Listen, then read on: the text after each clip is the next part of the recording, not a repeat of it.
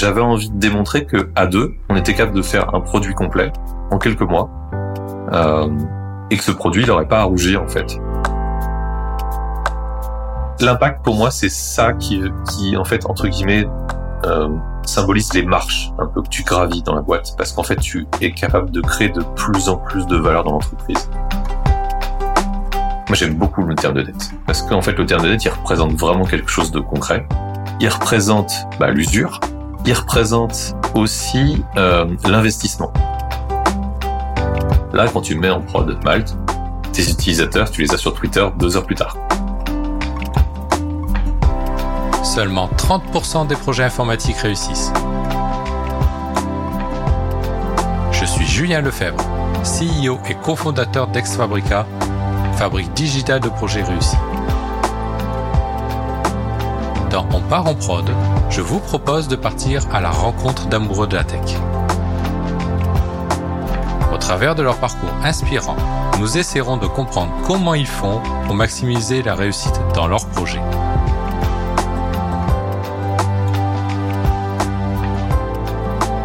Asseyez-vous confortablement. Ouvrez grand vos oreilles. C'est parti.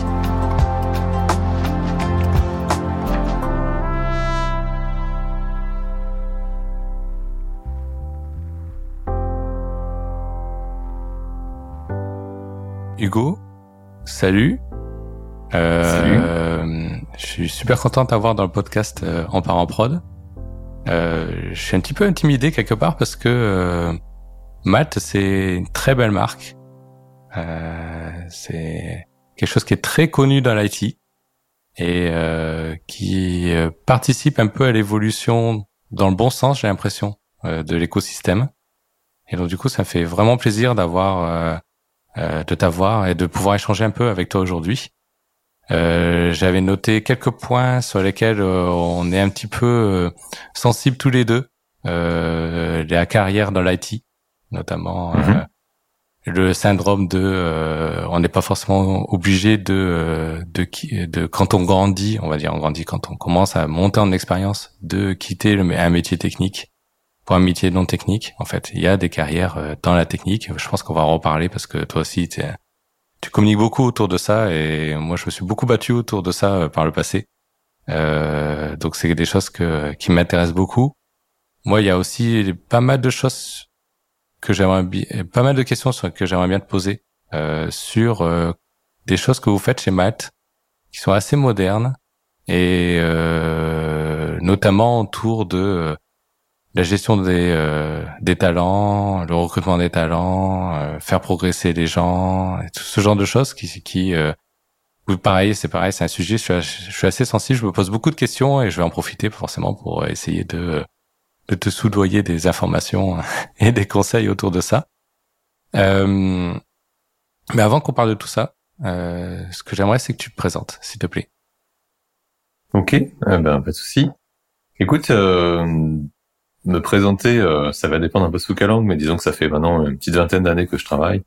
Euh, sur cette vingtaine d'années, alors par coïncidence, mais vraiment par coïncidence, j'ai démarré dans une startup. Voilà, c'était en 2001, et c'était pas, un, enfin je veux dire, le monde des startups à l'époque, je le connaissais pas du tout, et la boîte a de toute façon pas euh, survécu à l'explosion de la bulle Internet en 2001. Euh, ensuite, j'ai démarré vraiment dans le service en tant que tel. Je fais quelques années comme ça, et puis je me suis posé plein de questions sur ma carrière, justement, bah, qu'est-ce que je voulais faire? Est-ce que je souhaitais euh, rester dans l'expertise technique ou pas? Alors, à peu près, c'était sûr que c'était ce que je voulais faire à l'époque. Euh, mais j'avais pas forcément saisi exactement ce que ça voulait dire et comment se positionner. Et, et la boîte dans laquelle j'étais à l'époque, d'ailleurs, euh, elle favorisait pas forcément ce type de parcours de carrière. Euh, je me rappelle d'une réunion d'agence particulièrement où, euh, à l'époque, on nous disait il faut pas que la moyenne d'âge elle dépasse 30 ou 31 ans dans l'agence. C'était Donc, on comprenait assez vite en fait ce que ça voulait dire.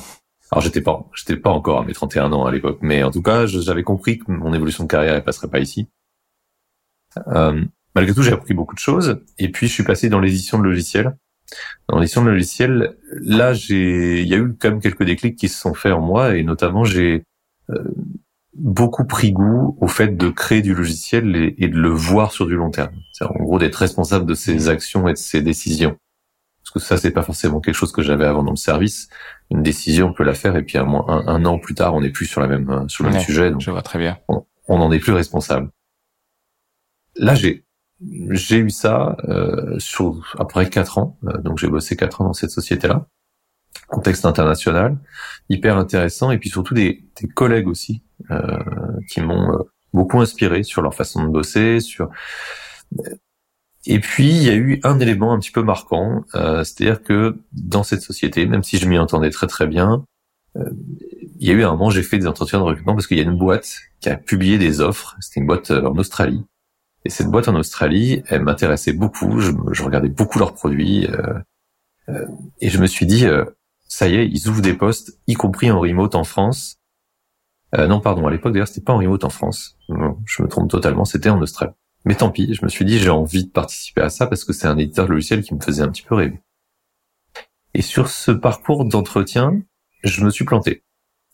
Je me suis planté euh, au troisième round à peu près. Et là, je me suis pas mal remis en question et je me suis rendu sur compte. Une partie technique ou une partie non technique? Ouais, tout à fait. Sur l'entretien oral technique. oral technique, d'accord. Tout à fait. Et là, je me suis rendu compte que j'étais en train de stagner. Ah. C'est-à-dire que, alors que j'ai toujours voulu être dans l'expertise technique, mmh. j'avais réussi un bon parcours en expertise technique. Puis à un moment, je suis devenu responsable d'un projet, mais euh, avec une attitude, je pense, par rapport à la veille qui était, ou plutôt une façon de faire de la veille qui était pas la bonne, une, un manque d'implication dans l'écosystème aussi. Ce qui fait que quand tu dis que je sais pas, la bonne, tu sais analyser euh, c'est le travers que tu avais à l'époque? Difficile à dire. Disons que je pense que je choisissais pas forcément la bonne façon d'approcher la veille technologique. Hmm. Elle était très liée à mon activité du moment, mais elle n'était pas assez ouverte. D'accord. Euh, ce qui fait que j'avais tendance à un petit peu, je pense, vraiment ton, euh, ta veille sur ton expertise et t'essayais pas d'élargir ton expertise avec ta veille. Je pense qu'il y avait de ça. Honnêtement, c'est dur de le dire comme ça avec le recul, mais en tout cas, il y avait quelque chose qui faisait que ça fonctionnait pas tout à fait très bien. Et euh, et donc voilà, ce, ce, ce truc-là, ça m'a fait un petit peu un déclic. Je me suis dit, mince, euh, je rate un truc. Et en parallèle, il y avait quelqu'un, au, contraire, dans, dans l'équipe dans laquelle je bossais à l'époque, qui euh, était freelance et qui était hyper impliqué dans les communautés. Il, il avait une culture générale dans l'informatique qui était euh, moi qui m'impressionnait. Et je me suis rendu compte qu'en fait j'étais en train de passer à côté de quelque chose. De fil en aiguille je suis devenu freelance moi aussi. Il m'a converti à tout ça. Et puis il m'a fait rentrer un peu dans un univers que je connaissais pas. Euh, c'est 2010 à peu près tout ça. Donc je découvre euh, les communautés comme les jugs. Je découvre euh, euh, des tas d'auteurs que je lisais pas avant. Et tout ça, ça m'a fait beaucoup grandir. Je suis rentré euh, bah, de freelancing. En fait, j'ai commencé à m'intéresser à plein de choses. Euh, j'ai commencé à reprendre un peu de diversité en termes de missions, donc ça m'a obligé un petit peu à me remettre euh, en question sur plein de sujets et, à avoir une veille beaucoup plus efficace. J'ai j'ai eu la possibilité de m'impliquer aussi dans des communautés, alors que ce soit Devox en 2012, mais après les Human Talk à Lyon, etc. Et là encore, ça m'a permis de de travailler d'autres d'autres sujets. Euh, et tout ça, ça m'a amené au fur et à mesure donc à rentrer vraiment dans l'entrepreneuriat. Alors, ok, ça peut apparaître un peu bizarre parce que tous ces événements-là, ils ont l'air assez différents les uns des autres. Mais en fait, ça ça m'a ouvert l'esprit, ça m'a permis de de vouloir créer des choses aussi moi, euh, enfin en parallèle de ce que de ce qui m'inspirait à côté. Oui, puis quelque euh, part euh, freelance, t'es un petit peu entrepreneur aussi, t'es obligé d'un petit peu développer ton activité, développer des connaissances complémentaires, puis tu as quand même une société à faire tourner, même si tu es tout seul à la société, quoi. Ouais, tout à fait. Alors, je, je mettrai un bémol quand même. C'est-à-dire que euh, oui, freelance, clairement, c'est l'entrepreneuriat et il y a plein de choses que tu as à gérer que tu gérais pas avant. Hum. Et vraiment, ça touche plein, plein, plein, plein de sujets, plein de, je dirais de. Surtout à l'époque où ça, tu étais freelance toi, où il n'y avait pas du tout l'outillage qui existe maintenant. Euh, vraiment, c'est exact. Le coup, maths n'existait pas, etc. Enfin, je veux dire, c'est et même euh, au niveau des, des banques, etc. Enfin, c'était c'était la préhistoire. Hein. C'était assez mainstream. C'était pas mainstream à l'époque. Voilà. Et, et donc tu devenais freelance beaucoup plus tard. Tu devenais en freelance plutôt vers allez, 8 ans d'expérience, quelque chose comme ça. C'était, comme tu dis, il n'y avait pas d'outils, il fallait se battre surtout, enfin ouvrir un compte pro, avoir une RCP, il fallait trouver les bonnes personnes qu'on avait déjà une et comprendre comment ça marchait, etc. etc. Euh, t'as pas mal de boîtes aussi qui te demandaient de pas dire que tu étais freelance. Ah oui, non. Parce que tu passais systématiquement par des ESN euh, qui, qui, te cachaient un petit peu derrière tout ça. Et mais malgré tout, je pense qu'il y a il y a quand même une différence entre euh, être freelance et puis à un moment ouvrir une activité, euh, créer du soft, euh, embaucher des personnes, ah, ça, c'est la euh, etc., etc. Être responsable euh, de personnes. Être responsable, voilà, exactement. C'est à se dire que tes conneries, elles te, elles te touchent plus que toi, elles touchent aussi les autres. Elles touchent d'autres familles. Ouais, exactement. Donc, donc voilà. Malgré tout, ça m'a donc ouvert la voie vers tout ça. Ça m'a, euh, j'ai créé plusieurs euh, petites structures à l'époque. Donc, il y a eu notamment Lateral Souls, qui a été pour moi un élément aussi euh, pivot, je dirais, dans, dans ma carrière. Et de fil en aiguille, bah, ça en est arrivé à Malte. j'ai rencontré une première personne euh, enfin, on est deux en fait de Lateral Soul. Ça va rencontrer une première personne qui qui nous a exposé une idée euh, hyper intéressante. Ça parlait d'un sujet qui me touchait beaucoup puisque c'était le freelancing. Euh, ça parlait de nouveaux modes de travail aussi. Et, et tout ça, ça correspondait à pas mal de thématiques que j'explorais déjà à l'époque. Et voilà, de fil en aiguille, ben, on s'est dit, bah, on va créer quelque chose. On va créer, euh, créer Upwork à l'époque, qui s'est renommé Malte par la suite. Voilà. Et depuis, bah, l'histoire elle a un petit peu changé parce que de, je suis resté très technique. Je suis resté euh, d'abord dans le développement euh, au sein de cette boîte, mais euh, avec un titre de CTO. CTO, ça veut rien dire au début. Hein, ça veut dire chef de soi-même. C'est-à-dire, c'est toi qui gères toute la partie technique. Et puis, Voilà, ça veut dire premier développeur, quoi. Voilà, c'est ça. On était deux, mais mais par la suite, ça a quand même pris un peu plus corps. Il a fallu travailler justement à créer une structure technologique et, et, là, pour le coup, il y a beaucoup de choses à dire. C'est ce que je raconte beaucoup en, fait sur mon blog, parce que j'ai un blog qui s'appelle eventuallycoding.com.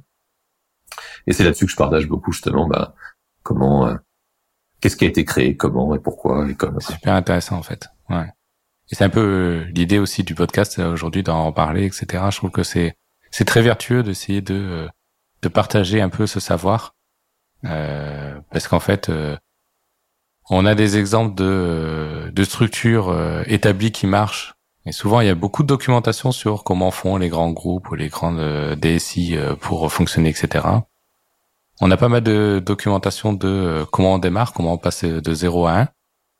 Il y a quand même pas mal de ressources aujourd'hui disponibles pour essayer de bah, justement de faire décoller la fusée. Et je trouve que le passage de de la fusée à décoller à il faut grandir, il faut faire grandir une équipe, il faut essayer de structurer les choses, etc. Ça c'est dur en fait. Bon après moi c'est exactement dans, dans la phase où je suis aujourd'hui. Donc du coup euh, je me pose beaucoup de questions et je, vois qu'en termes de ressources c'est pas forcément pléthorique en fait. Et donc du coup c'est super intéressant qu'on partage ça aujourd'hui. Euh, je vais revenir sur plein mal de points que tu as dit qui m'intéressent beaucoup. Mm-hmm. Mais j'ai une question traditionnelle, j'aimais bien poser au début à mes invités c'est le début d'histoire. Quand est-ce que t'es tombé dans l'informatique, que t'as découvert cet attachement avec l'informatique et que t'as dit euh, ça va être mon métier en fait? Ou peut-être pas, ou peut-être que à un moment donné t'as trouvé ça génial, mais en fait t'as fait autre chose, puis après t'es revenu à ton premier amour. J'aimerais bien savoir euh, où où démarre l'histoire en fait. Ouais, c'est euh, d'un côté j'ai peur que ça fasse un peu cliché, mais je vais quand même te répondre là-dessus. C'est-à-dire que effectivement, je fais, euh, je fais partie des personnes qui ont eu un ordinateur assez tôt. Euh, et, et, quand je dis assez tôt, il faut aussi se dire que c'était quand même une époque où l'ordinateur n'était pas forcément chez tout le monde. Ouais. Donc j'ai eu un MO5, euh, euh, j'avais quoi, 7 ans. Euh, ça devait donc être dans les années 80. Et, et ça, c'est parce que euh, je sais pas pourquoi. En fait, ma mère s'est dit tiens, c'est sympa, on va mettre ça à la maison. Et j'ai aucune idée en fait. Je n'ai jamais posé la question pourquoi est-ce que c'est dit ça? Il y avait des jeux dessus, on pouvait un petit peu programmer en basique. Honnêtement, c'était très chiant. Euh, j'avais un bouquin, j'essayais enfin j'essaie de copier les trucs et copier toujours des, exemples de code très bien mais... le classique on, a, on a, je pense que notre génération on a tous fait ça en fait c'est bah, il y a eu un grand plan euh, mené par l'éducation nationale je sais plus dans quelles années euh, qui visait en fait à équiper pas mal d'écoles avec des ordinateurs de, de Thomson donc euh, les fameux ah, TO7 oui, MO5 TO9 etc Et donc beaucoup beaucoup d'écoles, euh, notamment mon école primaire à l'époque, avaient ça. Euh, et, et, on avait euh, même des petits des petits modules où on apprenait à, à faire du logo. Alors le logo, c'est fait de déplacer une petite tortue sur un écran. Mais je crois que c'était dans le programme de CM2. Hein. Je m'en souviens très bien. C'était bien possible. en CM2 que on avait des heures où on passait et on faisait justement, on devait faire mm. les formes et t'avais le démarrage de, de, potentiellement faire des boucles et faire des choses intéressantes en termes de en termes de dessin en fait. On donnait des instructions, ça du dessin à l'écran. C'est hyper basique, mais euh, c'est début de tu commences à programmer quelque chose quelque part. Hmm. Mais je vais pas dire que été l'élément déclencheur parce que j'avais une sensibilité vis-à-vis de ça, mais honnêtement, j'avais une sensibilité vis-à-vis de plein de sujets, plein de sujets qui m'intéressent. Euh... En fait, finalement, c'était un hobby parmi plein d'autres. Et j'ai pas tout de suite dit je vais faire de l'informatique. C'est pas parce que j'ai fait ça que j'ai. Enfin, ok, j'étais sensibilisé plutôt aux jeux vidéo. C'était ça le, le, hobby réellement derrière tout ça. Euh, et ça m'a suivi pendant quelques années. Et en, en réalité, quand j'ai choisi mes études après le bac, je savais pas trop où j'allais. Euh, j'avais euh, des envies potentiellement de faire des choses qui étaient peut-être. Alors, j'ai même demandé si j'allais pas aller dans le droit. Je me suis posé ce genre de questions-là plutôt vers la première je me suis posé les questions. Je me suis, je suis allé plutôt vers un cursus scientifique parce que c'était, je dirais, communément admis que c'était ce qui t'ouvrait le plus de portes. Hmm. Mais honnêtement, je savais pas où j'allais derrière. Euh, moi, j'avais beaucoup de choses aussi qui m'intéressaient sur l'art en général, le cinéma, la BD, etc. Et puis, euh, et puis j'ai vu une école dans une journée porte ouverte. Cette école, elle m'a, elle m'a présenté euh, bah, un cursus informatique. Euh, informatique pour moi, ça voulait dire jeux vidéo. Et, et, je me suis dit, bah tiens, et si j'allais faire des jeux vidéo? Alors, il se trouve que j'ai découvert que ça n'avait rien à voir. Il se trouve que, surtout dans les années 80-90, enfin la 90 plutôt, là on est dans les 90, en fait l'informatique dans les années 90, c'est surtout de l'informatique de gestion. Oui. C'est pas en plus hyper sexy, le web ou l'informatique industrielle. Pas encore, euh, ou l'informatique industrielle. Hmm. Mais c'est pas euh, du jeu vidéo, quoi qu'il arrive. Il n'y a pas, trop autour du jeu vidéo. Alors, disons qu'il y, a possibilité d'y aller, mais ça s'adresse vraiment à des passionnés euh, qui ont déjà, euh, enfin, qui ont déjà fait des essais par eux-mêmes, etc. Mais c'est pas mon cas. Et donc voilà, je vais finalement euh, arriver dans un cursus un peu qui, qui que je vais découvrir comme, comme ça. Je vais découvrir un métier. Et c'est vraiment que sur la fin des études où je me suis dit, ouais, en fait, la technique c'est vachement sympa, quoi. Mais mais voilà, c'est pas une vocation de base. C'est un truc qui m'est venu après. Et par contre, aujourd'hui, je trouve qu'intellectuellement, c'est un, c'est un, un, sujet qui me plaît beaucoup. Euh, il y a pas mal de challenges, euh, que ce soit d'un point de vue comment je vais résoudre les choses ou ce que je vais résoudre. Et, et ça, bah, ça mange beaucoup. Après, c'est vrai que, euh, voilà, à côté de ça, j'ai toujours des hobbies dans tous les autres sujets que je t'ai dit tout à l'heure, le cinéma, l'art, etc. Euh, si un jour je pouvais faire le pont avec les deux, ce serait encore. Euh, ce serait encore essayer, c'est dur. non mais oui, non mais c'est, euh, non mais c'est, c'est pas forcément facile de croiser plusieurs passions et, mm. et mais mais c'est mais en fait c'est ce c'est un peu ce que j'ai découvert quand euh, j'ai regardé un peu ton parcours et des choses que tu as faites. Tu as fait beaucoup de choses un petit peu différentes qui sortent vraiment dans ton métier euh, de développeur de enfin ton métier cœur de développeur où euh, tu t'intéresses à plein de choses. À un moment donné, tu as même été coach agile chez Direct Assurance. Exactement. Euh, et mais c'était en 2010, je crois. Euh, enfin, je crois, je, je, je, la première mission freelance. Donc c'était c'était il y a longtemps déjà au début. Euh, à cette époque, l'agilité c'était pas aussi bien établi euh, que maintenant. Bah en fait, euh, oui, tout à fait. Alors clairement pas. Ce qui s'est passé, c'est qu'en 2006, donc quand je rejoins l'éditeur de logiciel dont je parlais tout à l'heure, euh, j'ai à ce moment-là un, un, une personne qui, qui, donc dirige cette équipe, c'est lui qui me séduit. Franchement, il y, a, rien à dire. Si je viens, c'est pour lui. Euh, L'entretien de recrutement qui me fait passer, il, j'adhère complètement à sa façon de voir les choses, et c'est lui qui va amener l'agilité dans l'équipe. Je dirais 2006-2007 à peu près. Donc euh, effectivement, là pour le coup en France, c'est vraiment neuf, hein, 2006-2007. Et donc, on va commencer à appliquer des, des, des, des recettes chez nous. Euh, on va. Alors, est-ce que c'était parfait, pas parfait je, je, dirais qu'aujourd'hui, avec le recul, sans doute pas, mais, mais en tout cas, on va commencer à se sensibiliser à beaucoup de, de principes de l'agilité. Ce qui fait qu'en 2010, quand je fais ma première mission freelance, mon but c'est pas de viser du tout un poste de coach agile. Par contre, ce qui se passe, c'est qu'en 2010, mon réseau il est quand même assez faible. Euh, j'ai j'ai un contexte qui fait que je dois quand même trouver une mission dans pas trop trop longtemps parce que euh, sinon je vais quand même bientôt me retrouver euh, euh, à, court d'argent. Et je tourne sur une boîte qui me propose ce truc-là. Au début, je me dis c'est ah, c'est quand même pas tout à fait ce que je sais faire et puis ça m'inquiète un peu. Mais tant pis, j'y étais. Je me suis dit d'un autre côté, c'est quand même un sujet hyper passionnant. Je me suis, enfin, j'ai quand même été moteur hein, sur le sujet de l'agilité aussi après dans ma boîte. Euh, j'ai été à des conférences, euh, j'ai fait beaucoup de choses autour du sujet, j'ai blogué dessus aussi. Ah, je me suis dit, allez, tentons le coup. Et donc, je me suis retrouvé en, tant que coach agile, effectivement, dans une direction informatique qui faisait à peu près 100, 120 personnes. Ça a été une expérience euh, formatrice. Je dirais que malgré tout, ça m'a aussi appris que j'avais pas envie de faire ça. Euh, très bien, mais moi, j'ai une certaine frustration quand je fais coach c'est-à-dire que j'ai besoin de toucher, j'ai besoin de faire les choses. J'ai du mal à regarder euh, ce qui se passe et à me dire non, non, moi mon seul mon seul rôle euh, c'est plutôt d'amener les gens vers la bonne solution. Et en fait, euh, bah non, pour moi c'est frustrant, donc ah oui, choisi de faire autre chose. Mais c'est classique en fait. On... on, fait partie des gens qui aiment réaliser en fait, construire et donc du coup, c'est hyper passionnant de regarder euh, comment organiser une équipe, euh, la partie agilité, etc. Mais ça, ça remplit pas tout en fait. Et euh, c'est hyper frustrant de ne pas forcément participer à la construction de la cathédrale qu'on a envie de construire en fait.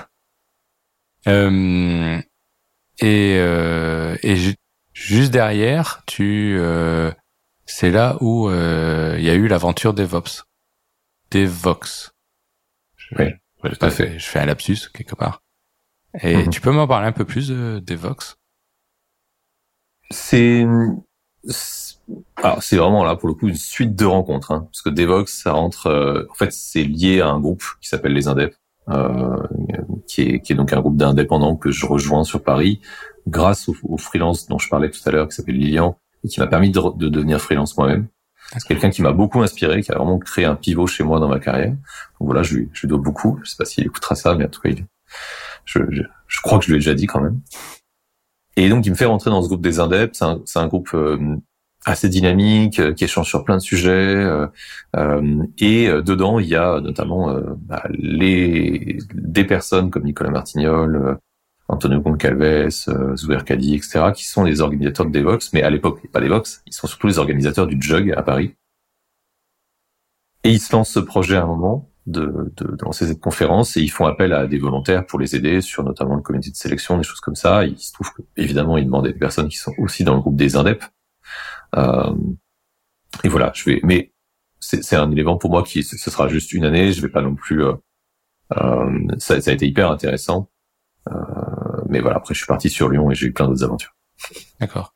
Et euh, Devox, ça continue parce que j'ai vu que tu avais fait, euh, ah, tu as publié récemment une vidéo euh, hyper intéressante euh, qui est qui est un peu le le sujet qui fait que j'ai dit euh, il faut que je parle à Hugo parce qu'il dit plein de trucs super sympas dans sa vidéo sur Devox. Euh, tu c'est quoi la mission un peu de Devox autour de des conférences, euh, c'est le thème général, c'est tu peux en parler un petit peu plus?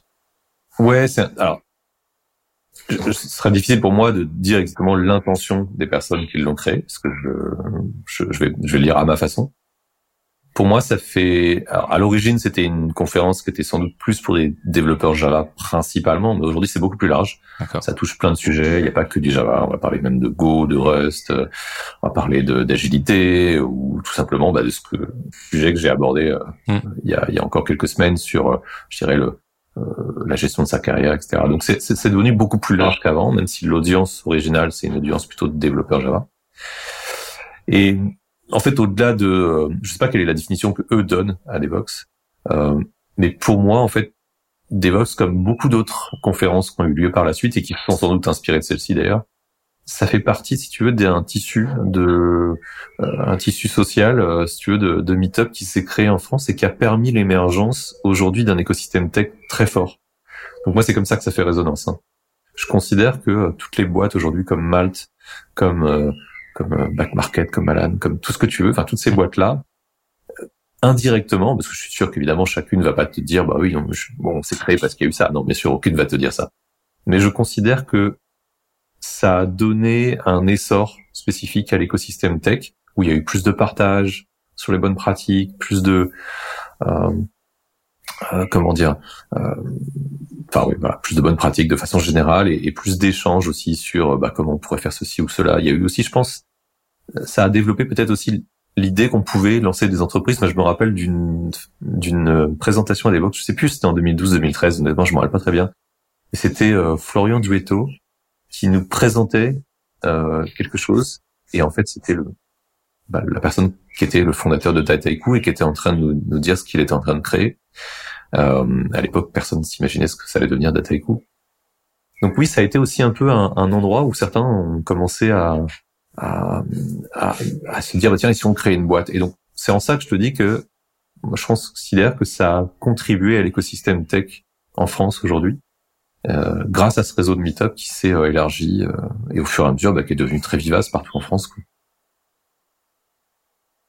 Super intéressant. Euh, et euh, et tu et donc tu crois que enfin tu penses que c'est lié à ce réseau et à cette activité que tu avais de communication et d'entretenir en fait de développer tes relations avec l'écosystème tech etc qui a fait aboutir à, à Matt?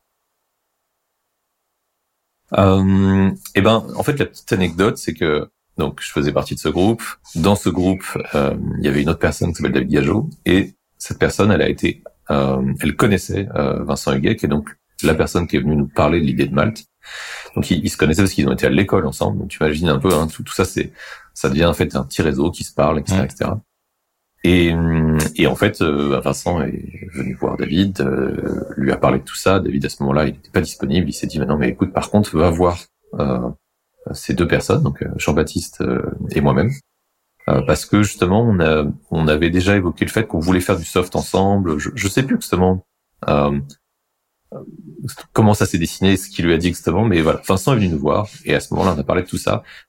Jean-Baptiste faisait euh, déjà des conférences sur euh, le freelancing et pourquoi il fallait devenir freelance. Euh, moi, j'avais écrit pas mal d'articles aussi sur le sujet. Donc, naturellement, il y avait quand même un, voilà, un terreau plutôt plutôt propice à tout ça. Et c'est comme ça que voilà, on s'est rencontrés et qu'ensuite ça a créé ça a créé la boîte. c'est côté technique dans les premières années de maths, c'était c'était quoi les enjeux compliqués en fait que tu avais, mhm. principalement à ta charge du coup. Ouais. Alors euh, on était deux, hein, et, encore une fois, je... en fait sur les trois cofondateurs, donc il y avait Jean-Baptiste euh, et moi-même qui étions euh, tous les deux développeurs. D'accord. Et au tout début, pour être franc, on l'a vu comme un bac à sable. C'est-à-dire qu'on s'est dit, moi j'avais un peu un, un, challenge quand même personnel qui était de dire, euh, enfin j'avais plusieurs challenges, mais il y en avait un, c'était je veux expérimenter des choses, j'ai envie de faire de la veille et je veux la faire dans un cadre où ça sert à quelque chose. C'est le premier sujet.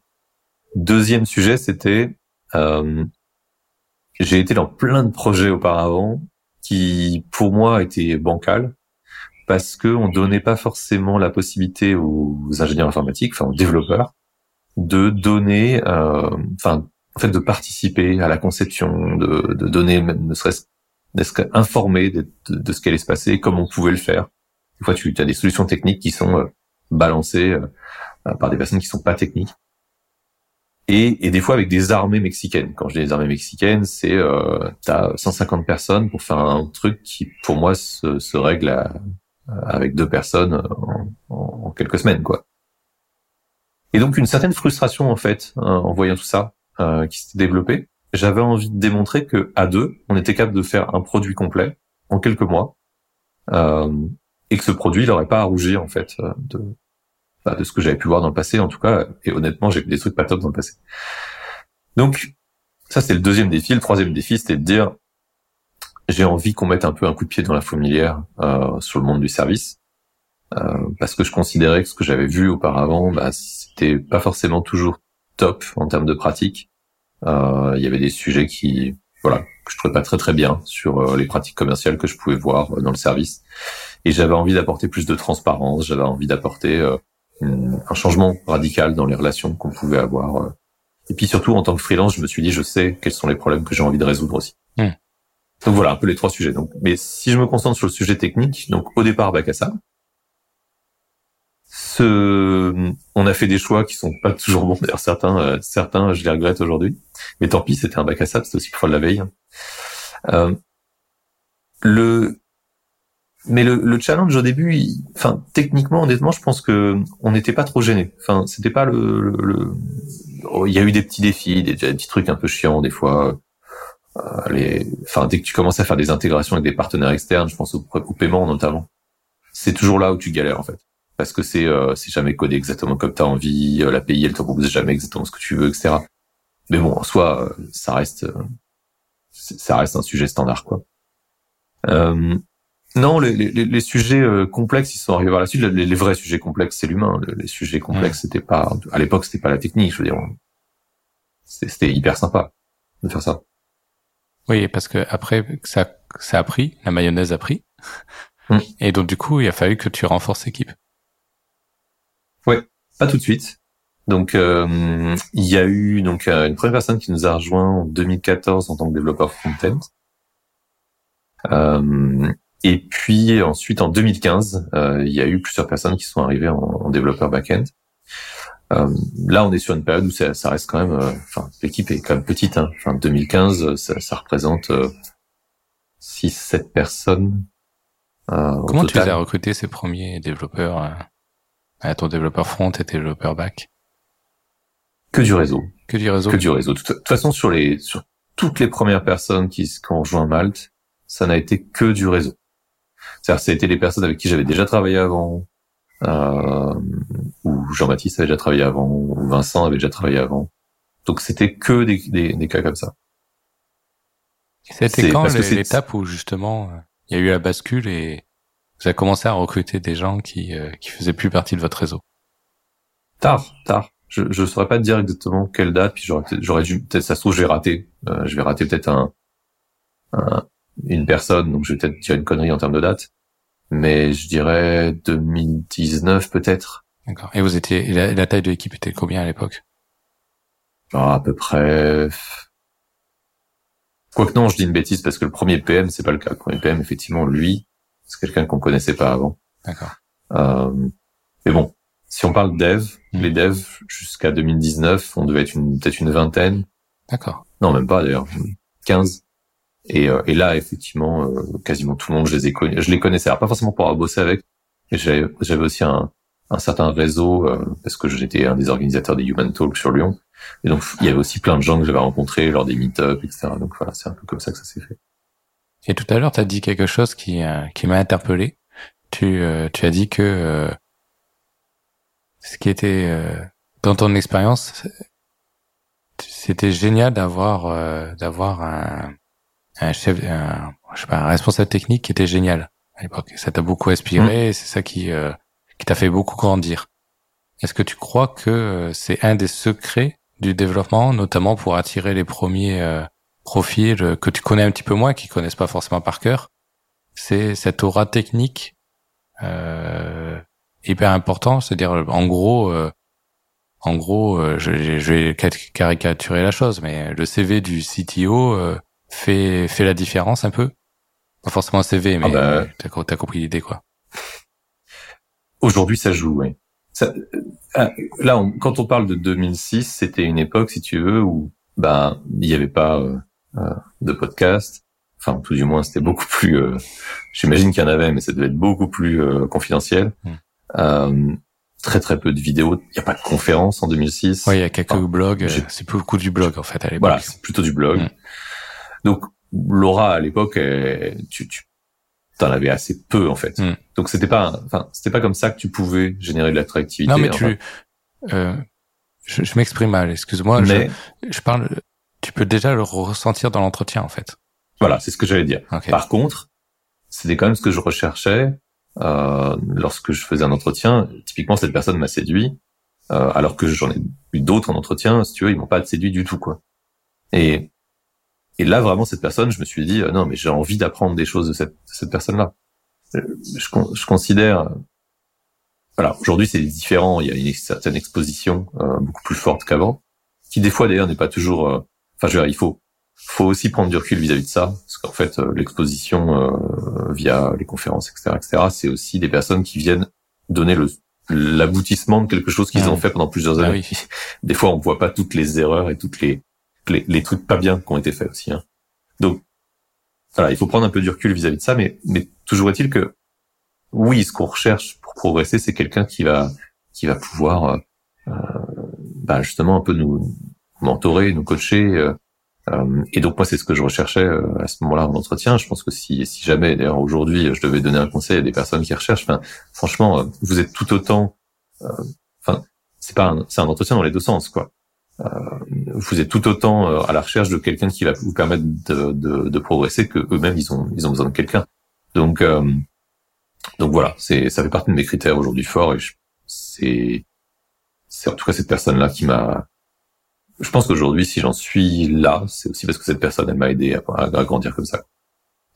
Et euh, du coup, est-ce que euh, est-ce que c'est ça qui euh, qui fait que tu restes encore techniquement hyper actif alors que avec ta charge de CTO et d'encadrement d'une équipe aujourd'hui, je sais pas quelle est la taille de ton équipe, mais elle est plus si petite que ça?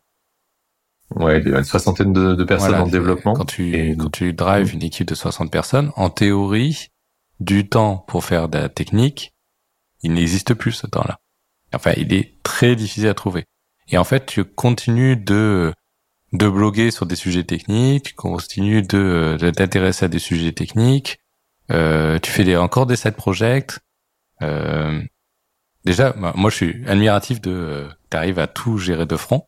Déjà, je, suis assez mhm. curieux de savoir comment comment tu répartis ton ton temps et comment et quelles sont tes astuces pour pouvoir gérer ça.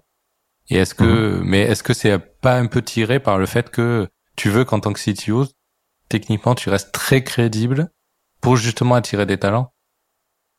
Ouais. Beaucoup de sujets là que tu as ouverts. Donc oui, pardon, je vais essayer d'y répondre progressivement, mais euh, alors j'ai eu euh, une première astuce dans le passé euh, pour éviter justement que cette charge de management soit trop importante. Donc dans les premiers recrutements que j'ai fait, j'ai fait en sorte de recruter essentiellement des gens qui dont je savais qu'ils pouvaient être autonomes. je savais que et quand je parle d'autonome, je parle pas d'autonome techniquement. Évidemment qu'ils étaient autonomes techniquement, mais c'était aussi des personnes qui comprenaient ce qu'ils faisaient et pourquoi ils le faisaient. Et qui étaient capables d'aller plus loin, c'est-à-dire qu'il y a des cas de vraiment de euh, de, de se dire euh, euh, tiens et si je changeais la solution? Et si j'apportais d'autres solutions sur la table? Et si ce truc-là en fait il était euh, utile, pas utile, etc., etc. Donc en fait, ce sont des gens qui se posent beaucoup de questions et qui, du, et quand je dis beaucoup de questions, mais qui sont concrets derrière. Hein. Parce que je connais des gens qui se posent beaucoup de questions, ils sont, qui n'arrivent pas à être concrets derrière. Et, et ça, ça fait que j'ai pas eu à passer de temps en management avec ces personnes-là. Euh, alors, ça dépend ce qu'on appelle le management. Si il y a un peu une partie coaching quand même qui doit rester. Il y a du coaching, mais ça n'a rien à voir avec euh, le fait d'être derrière les, les, épaules de chacun. Il y a peut-être un petit traumatisme de ton expérience ESN où euh, il recrutait que des mhm. gens sortis d'école et donc du coup en termes d'autonomie c'était hyper difficile quoi et donc ça demandait énormément d'encadrement. Donc du coup tu, es à l'inverse du truc, tu recrutes des gens expérimentés. C'est possible, ouais, c'est possible, ouais. Euh, même si, euh, tu sais, en ESN, non seulement euh, les, ils recrutent beaucoup de, de juniors, mais les encadrants sont aussi des juniors. de toute façon, c'est vrai. Ça, amène pas grand chose derrière. Et puis au bout de trois ans, et on leur explique qu'ils sont trop vieux. ouais, exactement. Ouais. Donc bon, c'était pas. J'étais sûr, que je voulais pas reproduire ça, mais c'était pas. J'imagine. Mais en, tout cas, voilà. Donc ça, c'était ma première recette pour euh, jusqu'à 2017, 2018. Euh, je pouvais m'en sortir sans avoir un management un peu plus traditionnel. Mmh. Je dis pas que c'était bien, et d'ailleurs on s'est rendu compte qu'il y avait quand même des manques. Mmh. Euh, typiquement, je, moi je faisais jamais de one to one. Je faisais plutôt, euh, euh, enfin voilà, on faisait une vie d'équipe quoi. Et il se trouve qu'on avait plein d'éléments qu'on avait mis en place euh, dans l'équipe. Du coup, maintenant tu fais des one to one. Je vais y venir. Ah. Donc, par rapport aux trucs un peu originaux qu'on avait fait, c'est qu'on avait mis en place des des comment on appelle ça des séances de peer feedback où en fait tu choisissais la personne avec qui tu faisais tes one to one mais c'était pas forcément euh, il y avait aucun rapport avec la hiérarchie en fait tu disais juste tiens je vais faire un, cette semaine un one to one avec toi Et tout ça, c'était suivi dans un fichier, ce qui fait qu'en fait, si toi, tu faisais un one-to-one avec une personne euh, derrière, tu avais ce fichier de suivi où en gros, euh, tu, tu, pouvais reprendre ce truc-là. Ce qui fait que ça permettait à tout le monde de, de pouvoir avoir cette, ce rôle-là en fait, et donc à chacun de pouvoir amener ses petits trucs. Euh, tu vois, c'est son petit coaching personnalisé. Donc voilà, jusqu'en 2018, c'est ça. Et donc ma deuxième astuce pour pas faire beaucoup de management aujourd'hui, c'est que en fait tout simplement, euh, il y a un VP engineering dans l'équipe. Donc euh, c'est un rôle que j'ai euh, que j'ai recherché et recruté. Euh, donc ça fait maintenant quoi deux ans, un peu plus même. donc c'est quelqu'un qui nous a rejoint et j'avais déjà bossé avec, qui partage, enfin on partage énormément de choses en commun sur la culture qu'on cherche à créer, sur voilà beaucoup de valeurs similaires. Ce qui fait que je ne suis pas le manager euh, de toute l'équipe euh, technique. Et d'ailleurs, en fait, si euh, dans la, dans la conférence que j'ai donnée il y a pas très très longtemps euh, à Devox, j'ai mis un petit schéma qui montrait en fait les la progression de carrière qui était possible. Donc notamment, tu pouvais soit prendre la contribution individuelle, soit prendre la partie management. Et en fait, au sommet des deux branches, moi j'ai considéré que le CTO était un contributeur individuel, VP Engineering, dans la dans dans la track management. Alors je sais que ça a fait réagir d'ailleurs un petit peu sur Twitter. Il y a eu quelques personnes qui ont été un peu surprises, mais je considère effectivement que le CTO, donc mon rôle aujourd'hui, c'est plutôt celui d'un contributeur individuel. Alors ça reste méta, hein. c'est-à-dire je je suis pas en train de coder tous les jours avec l'équipe. Euh, D'autant plus que là sur les deux dernières années, j'ai eu un rôle qui était quand même assez produit. Euh, mais je vais quand même avoir effectivement un rôle qui est quand même plus end-zone euh, que, euh, que, que peut-être certains CTO qui sont très très focalisés sur l'aspect management. Ah mais je suis, je suis assez d'accord euh, avec toi en fait. Euh, et tu fais une super transition sur ben, justement le sujet de, de des carrières des carrières développeurs. pour moi, CTO, c'est pas dans la track management et je, et, je suis assez aligné avec ça. Et mais justement, parlons-en un tout petit peu. Euh, alors je vais te taquiner un petit peu parce que euh, t'as mis euh, dans ton dans ta vidéo, tu, tu expliques qu'un développeur devient senior au bout de six ans. J'aimerais bien qu'on parle de mhm. quoi ce six ans et d'où du tu sors en fait quelque part. Oui. Euh, parce que quand je dis ça, par exemple, à des développeurs que je connaisse, ils disent euh, bah non, rien à voir, je comprends pas le truc. Enfin oh, après bon, j'ai euh, chez Exabrica et puis euh, on a plutôt euh, que des développeurs qui ont 15-20 ans d'expérience donc euh, forcément mais en fait mm. ils sont dans justement cette track des tracks différentes mais justement parlons-en et et aussi parlons de le parce que je me suis battu toute ma vie avec le si tu veux progresser deviens manager abandonne la technique et on m'a toujours expliqué ça dans longtemps dans ma carrière et même beaucoup de gens autour de moi. Et j'ai toujours trouvé ça hyper frustrant. Enfin, j'étais pas d'accord en fait. Et euh, et c'est un syndrome très français, j'ai l'impression en plus. En fait, non. Enfin, moi j'ai des potes aux US, ils me disent c'est pas comme ça. Donc euh, peut-être que mhm. c'est aux US, ils ont peut-être une longueur d'avance, ils avaient peut-être un temps d'avance. C'est peut-être euh, c'est peut-être ça. Ouais, là-dessus j'aimerais bien réagir juste un truc là-dessus. Ah vas-y, vas-y. Réagis. En fait, souvent euh, j'entends euh, il y a un peu du French bashing sur en français comme ceci, machin, etc. Je, je, je, il faut aller voir les, les boîtes aux US. Les boîtes aux US, c'est pas que Apple, Netflix, etc. En fait, les boîtes aux US, c'est aussi plein d'entreprises hyper traditionnelles qui n'ont rien à envier aux entreprises traditionnelles mmh. qu'on a en France.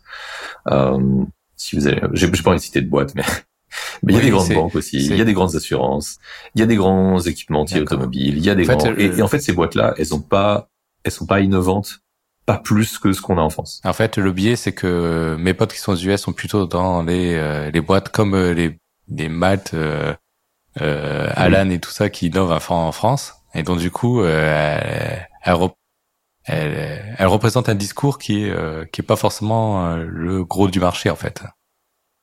Exactement. Donc c'est ils ont les mêmes frustrations. Pas poser la question dans ce sens-là.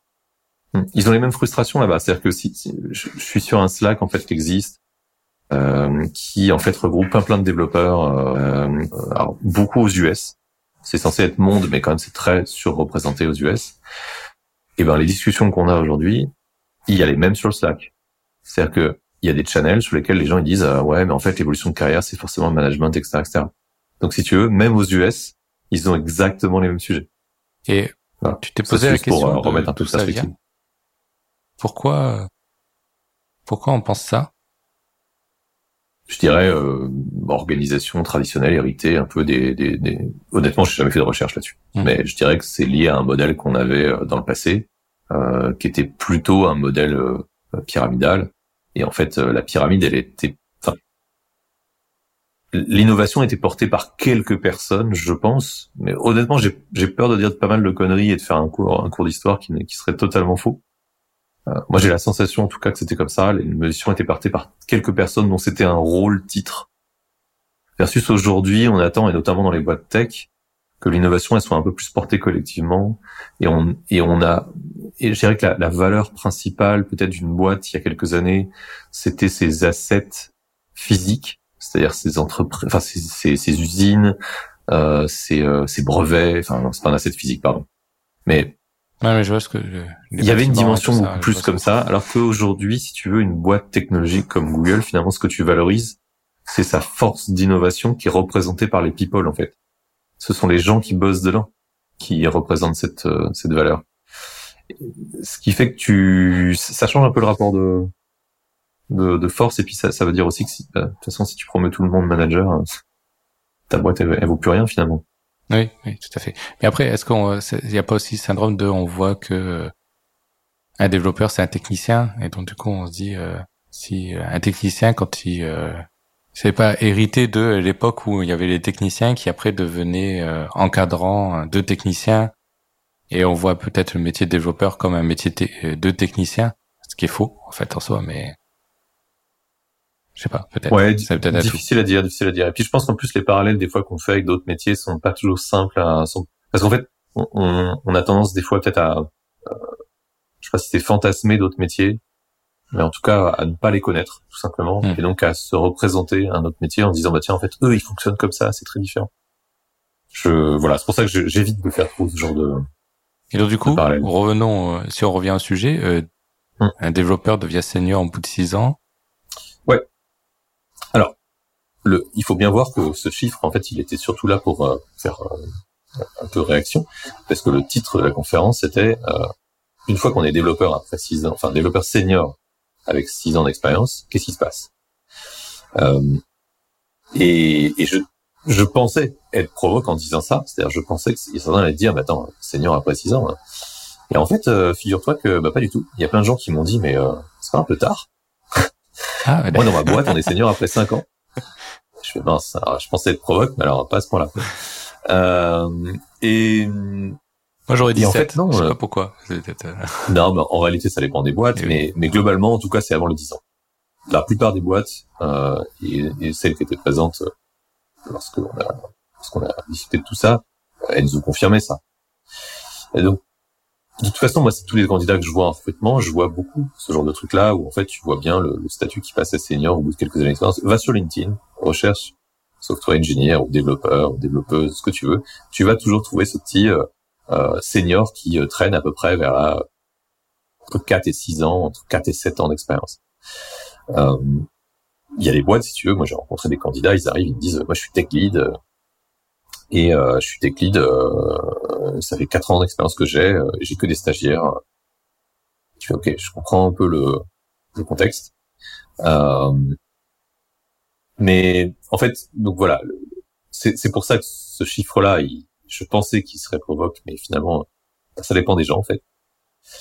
Mais tout le sujet de la conférence, c'était de se dire qu'est-ce que ça représente, qu'est-ce que ça veut dire, c'est quoi vraiment la définition d'un senior? En tout cas, c'est quelle est la définition que moi je lui donne et hum, qu'est-ce qu'on attend derrière? Parce que derrière, il y a quand même encore 35 ans de carrière minimum.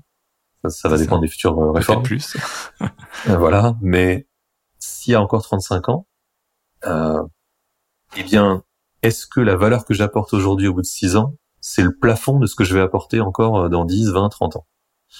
Si c'est le cas, peut-être un petit peu dommage si c'est le cas, ça veut dire peut-être que mon évolution, effectivement, elle est contrainte par le fait de changer de poste, typiquement d'aller vers du management. Mm. peut-être que je suis dans une, aussi dans une structure où, bah, en fait, on n'attend pas plus que de, de, ça que moi. Et alors, ça peut être volontaire, pas volontaire, mais si c'est volontaire, bah, c'est peut-être pas là où je vais m'épanouir si j'ai envie de rester dans ce sujet-là. Donc voilà, c'était un peu ça le point de démarrage de la conf. C'était un peu de se dire, ok, en fait, c'est un problème en soi, le fait qu'il euh, n'y ait pas de chemin de carrière. Et la suite, c'était de dire, mais en fait, il y en a un. Il y en a un que vous connaissez peut-être pas, et on va détailler ce que ça veut dire. Voilà, c'était un peu ça le, le point de départ de la conférence et ce qu'on y vit. D'accord. Et, et en fait, quand tu, juste avant, tu parles de valeur, la valeur que tu apportes. Et dans la mhm. conférence, tu parles surtout d'impact, en fait. Exactement. Tu peux notion détailler un peu clé. ce point? Ouais, notion très clé. Euh, l'impact pour moi, c'est ça qui, qui en fait entre guillemets euh, symbolise les marches un peu que tu gravis dans la boîte, parce qu'en fait, tu es capable de créer de plus en plus de valeur dans l'entreprise. Le mot impact, il est là aussi pour montrer le l'influence euh, que tu vas avoir de plus en plus forte. D'abord au sein de ton équipe, puis après au sein de l'équipe produit, puis enfin, peu importe comment ça se traduit d'ailleurs dans, dans, la structure dans laquelle tu mais en fait, tu vas avoir un, un, impact, une influence de plus en plus grande au sein de l'entreprise, et puis potentiellement, euh, tu peux viser un impact au-delà de ton entreprise. Et quand je parle d'impact, c'est euh, t'es capable de changer, t'es pas uniquement capable d'apporter les solutions technologiques, ou plutôt, t'es pas capable uniquement de réaliser les solutions technologiques qui ont été euh, définies en amont, t'es capable de comprendre les sujets sur lesquels il faut travailler, t'es capable d'y apporter des solutions, t'es capable de définir ce qui pourrait changer radicalement la donne en fait. Et c'est ça avoir de l'impact à partir du moment où tu à prendre du recul et à te dire en fait toutes mes compétences techniques, c'est une boîte à outils. C'est pas une finalité, c'est une boîte à outils. Et cette boîte à outils là, elle va me servir pour le dessin de mon entreprise ou de mon industrie. À ce moment-là, tu raisonnes différemment. Et c'est vrai que beaucoup de personnes que je rencontre vont plutôt être dans la dimension purement technologique. Ça, j'ai la maîtrise de ma boîte à outils, il faut que je l'ai, ce qui est nécessaire. On est tous d'accord là-dessus. Mais cette maîtrise, si à la fin c'est, elle se résume à ça, ben en fait on rate une partie de de, de la valeur qu'on peut apporter. Et, et quand je dis une partie, c'est une grosse partie. Et en fait, c'est en développant cet impact où tu développes ta carrière aussi quelque part. Et donc du coup, euh, et les conséquences derrière en termes de responsabilité, salaire, etc. Enfin, responsabilité, pas au sens management, hein, mais responsabilité au sens euh, bah, responsabilité sur des sur des éléments euh, des, qui impactent des gens justement. On en revient sur, sur l'impact. Tout à fait. Et c'est du coup il y a un il y a un point que que tu abordes dans la conférence où euh, à un moment donné tu développes ton impact dans l'entreprise et tu peux même développer ton impact en dehors de l'entreprise. C'est hyper intéressant. Mhm. Mais moi j'ai l'impression que les deux sont un petit peu en parallèle quelque part. T'as pas l'impression de ça? C'est-à-dire que tu peux développer ton impact d'entreprise, mais tu peux commencer à développer ton impact en dehors d'entreprise, mais pareil, à des niveaux qui sont... J'ai l'impression qu'il y a deux branches, en fait, c'est deux niveaux différents. Par exemple, au début, tu as un impact sur toi, puis tu commences à avoir un impact sur ton équipe. Quand tu commences à avoir un impact sur ton équipe, tu as tendance à avoir commencer à développer ton impact sur ton réseau de développeurs en dehors de ta de, mm-hmm. de ta société. Puis après, tu commences à développer l'impact au niveau de bah, en dehors d'équipe, c'est euh, sur le produit. Euh, je sais plus quelle était, euh, je vais dire une bêtise, mais bon, t'as compris. Tu commences à développer dans ton entreprise et tu commences aussi peut-être à, avoir un blog ou faire un podcast mhm. ou des, éléments comme ça mhm. et commencer petit à petit aussi développer l'impact que tu as sur le reste de l'écosystème. Tout à fait, tout à fait. Alors ça, on, on, a publié une carrière passe en fait de Malte et, et, dedans il y a ce genre de notion qui, qui transparaît. C'est-à-dire qu'en fait, si tu, en fait, à chaque euh, échelon en fait dans, dans cette progression individuelle. Euh, on définit ce genre de critères et justement ce petit rayonnement euh, externe, il apparaît dès les premiers niveaux. D'accord. Simplement, quand on, enfin, malgré tout, il y a un moment où si tu veux l'impact sur l'industrie va quand même changer de nature. C'est-à-dire que quand je dis ça, c'est prends par exemple quelqu'un comme alors Ken Beck. Ken Beck qui a apporté bah, le framework des tests unitaires euh, qui a apporté, c'est un des co-signataires aussi du, enfin c'est une personne qui a apporté la méthode XP. Euh, si tu veux, il a réfléchi, il a pris du recul sur comment on faisait les choses dans l'industrie et il a apporté une autre façon de le faire. Il l'a et surtout il l'a diffusé parce que je suis sûr et certain qu'il y a d'autres personnes qui ont réfléchi exactement au même problème que lui à l'époque. Hmm. Simplement, ils n'ont pas eu la capacité de euh, le rendre public ou ils n'ont pas eu l'envie de le faire. Lui, il a, il a réussi à le faire. Peut-être que c'est un concours de circonstances, peut-être que, euh, je sais pas, il a été aidé par euh, la chance ou quoi que ce soit, mais en tout cas, il a eu un impact fort sur l'industrie. Euh, Martin Fowler, c'est pareil, il a un impact sur l'industrie. Euh, là, c'est que des exemples, je dirais, un, peu plus sur les pratiques et outils. Euh, mais il y a aussi des personnes, si tu veux, qui au sein d'une boîte ont changé la façon dont, par exemple, là c'est plusieurs parce que j'ai pas d'exemple tout de suite en tête, mais ils ont ils se sont dit tiens et si on normalisait la façon dont on expose telle ou telle donnée dans l'industrie agroalimentaire sur mmh. tel sujet? Je te donne un exemple comme ça. Voilà. Euh, et si en fait on organisait une sorte de, euh, de comment dire, si on regroupait toutes les entreprises pour se mettre d'accord sur un format d'échange bancaire, par exemple. Encore une fois, je suis pas certain que je sais pas exactement comment ça s'est passé ce truc-là, mais mais dans ces cas-là, effectivement, là, on commence à parler d'impact sur l'industrie parce que tu as vraiment fait transformer ton industrie, tu l'as aidé à s'améliorer dans son dans sa globalité. Voilà, c'est et ça, ce, ce niveau d'impact, il commence à devenir assez euh, assez, assez dur à atteindre en tout cas. Et donc du coup, on en revient à euh, pour devenir un bon tech leader ou pour développer, euh, pour pas pour développer les marches après euh, une fois qu'on est senior développeur et qu'on veut continuer de progresser, on a cette notion d'impact. Et est-ce que tu as des conseils autour de ça? Des, des choses qu'il faut réfléchir, des choses qu'il faut, qui sont peut-être, euh, je, prends un exemple bête. Quand je vois ton parcours, quand je vois de ce, dont tu parles, quand on réfléchit à la notion d'impact et quand je vois les exemples autour de moi, il y a une qualité qui est importante pour un développeur, c'est euh, de développer son réseau et de communiquer. Mm-hmm. Ce qui est un peu antinomique avec le principe du développeur qui est souvent qui aime bien être dans sa grotte quelque part, hein, qui est un petit peu nerd, qui aime bien être dans sa grotte et communiquer un minimum de personnes, enfin, juste de manière mhm. très efficace. Est-ce que toi déjà, euh, tu conseilles vraiment aux développeurs de développer cette capacité de, communication, d'échange avec les gens, de réseautage, etc. Même s'ils sont pas freelance, même s'ils n'ont pas une activité, même s'ils sont dans une, entreprise. Tout à fait.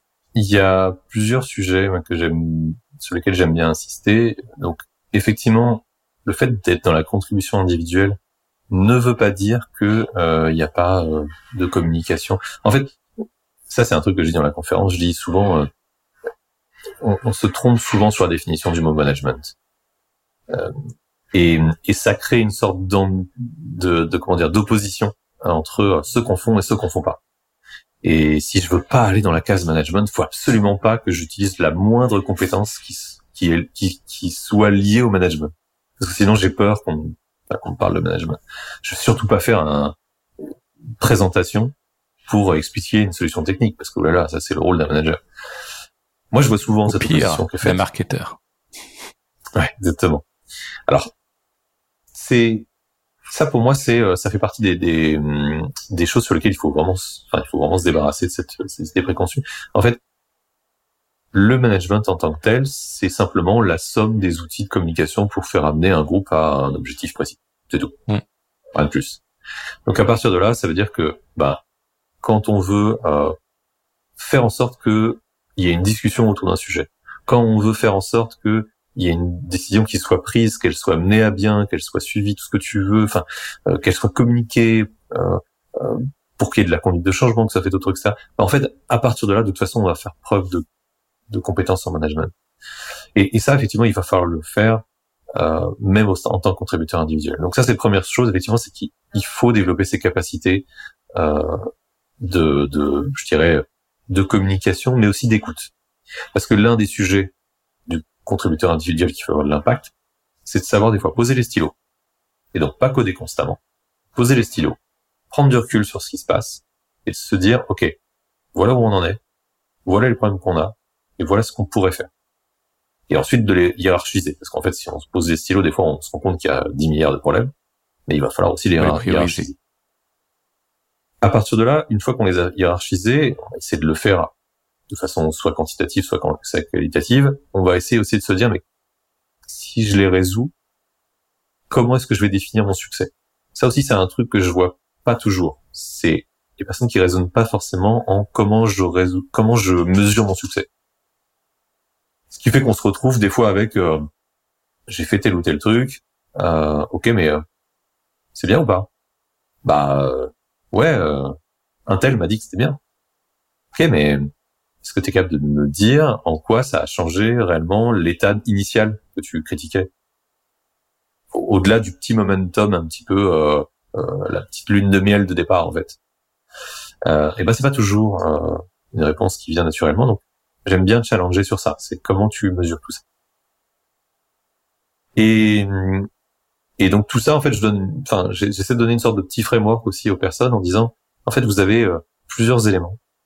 Alors une fois que vous avez fait preuve de vos compétences, enfin, une fois que vous avez développé votre capacité d'influence, donc votre capacité à communiquer, une fois que vous avez développé votre empathie, empathie, ça veut dire vraiment être capable de parler avec n'importe qui dans la boîte et de comprendre ses, préoccupations et de pourquoi il fonctionne comme ça, etc. Euh, ben, en fait, il y a un petit framework à utiliser pour être la personne et, et, une fois qu'on a aussi aussi réussi à poser les stylos. Voilà, ça c'est petit framework en quatre étapes. C'est la première étape, c'est toujours réfléchir global versus individuel ou équipe. Donc, on est une seule équipe. Mm. Euh, parce que ça, c'est un truc justement. Je revenais, à, je, parlais de l'empathie tout à l'heure. Hyper mauvais signal dans une entreprise quand t'as des euh, personnes qui résonnent en mode euh, l'équipe machin, ils ont rien compris. L'équipe bidule, ils, sont nuls. et tu parlais du marketing, le marketing ou les sales, ils, à partir du moment où j'entends ce genre de phrase, sais qu'il y a un problème. Euh, un truc qu'on a fait euh, chez Malte, alors on fait plus beaucoup en ce moment, il faudrait qu'on le remette en, place, ça je pense, mais les personnes ont beaucoup fait du ce qu'on appelle du shadow, c'est-à-dire qu'en gros vous allez un peu faire un vie, un vie ma vie avec d'autres métiers dans l'entreprise. Ah génial, je t'aime. Moi j'ai fait du support. Euh, j'ai fait. Euh, j'ai voulu mettre en, euh, en, place ça dans mon expérience mhm. passée, j'avais pas réussi à allier les managers pour mettre en place l'expérience, mais j'imagine que ça doit être hyper riche, quoi, en fait. Ouais. Donc ouais, j'ai fait du support, j'ai fait de la modération. Euh, et ça, tu te rends compte des, des, des, problèmes, et ça, tu te rends compte que tu avais l'idée préconçue, c'est normal, en fait. Euh... Exactement. C'est-à-dire que tu, tu, tu te dis, euh, ah mais en fait, c'est ça qu'ils font tous les jours, euh, avec tels outils qu'on leur file et qui sont pourris, et en fait, tu t'en rendais pas compte. Et donc, du coup, sur ton vie ma vie, euh, ouais tu euh, c'était alors c'était organisé comment? C'est tu faisais une journée, une semaine, tu euh, une demi-journée, une heure, j'en sais rien. C'est j'arrive pas à voir le format qui fait que tu te rends compte des problèmes sans être en train de les survoler, mais sans forcément euh, à un moment donné tu vas tourner en rond. Enfin, c'était pas de ce métier-là, quoi. C'est plutôt une journée. Okay. Euh, c'est pas tout. Alors, des fois, tu peux être vraiment actif et faire les choses. Des fois, tu peux être juste là en observation. D'accord.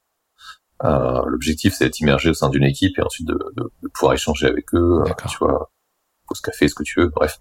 Mais, euh, mais l'objectif, c'est de comprendre effectivement comment ça marche. Euh, et donc, cette capacité d'empathie, donc je reviens mmh. que je, je, te citais, ça va permettre de, vraiment de voir les points dans sa globalité.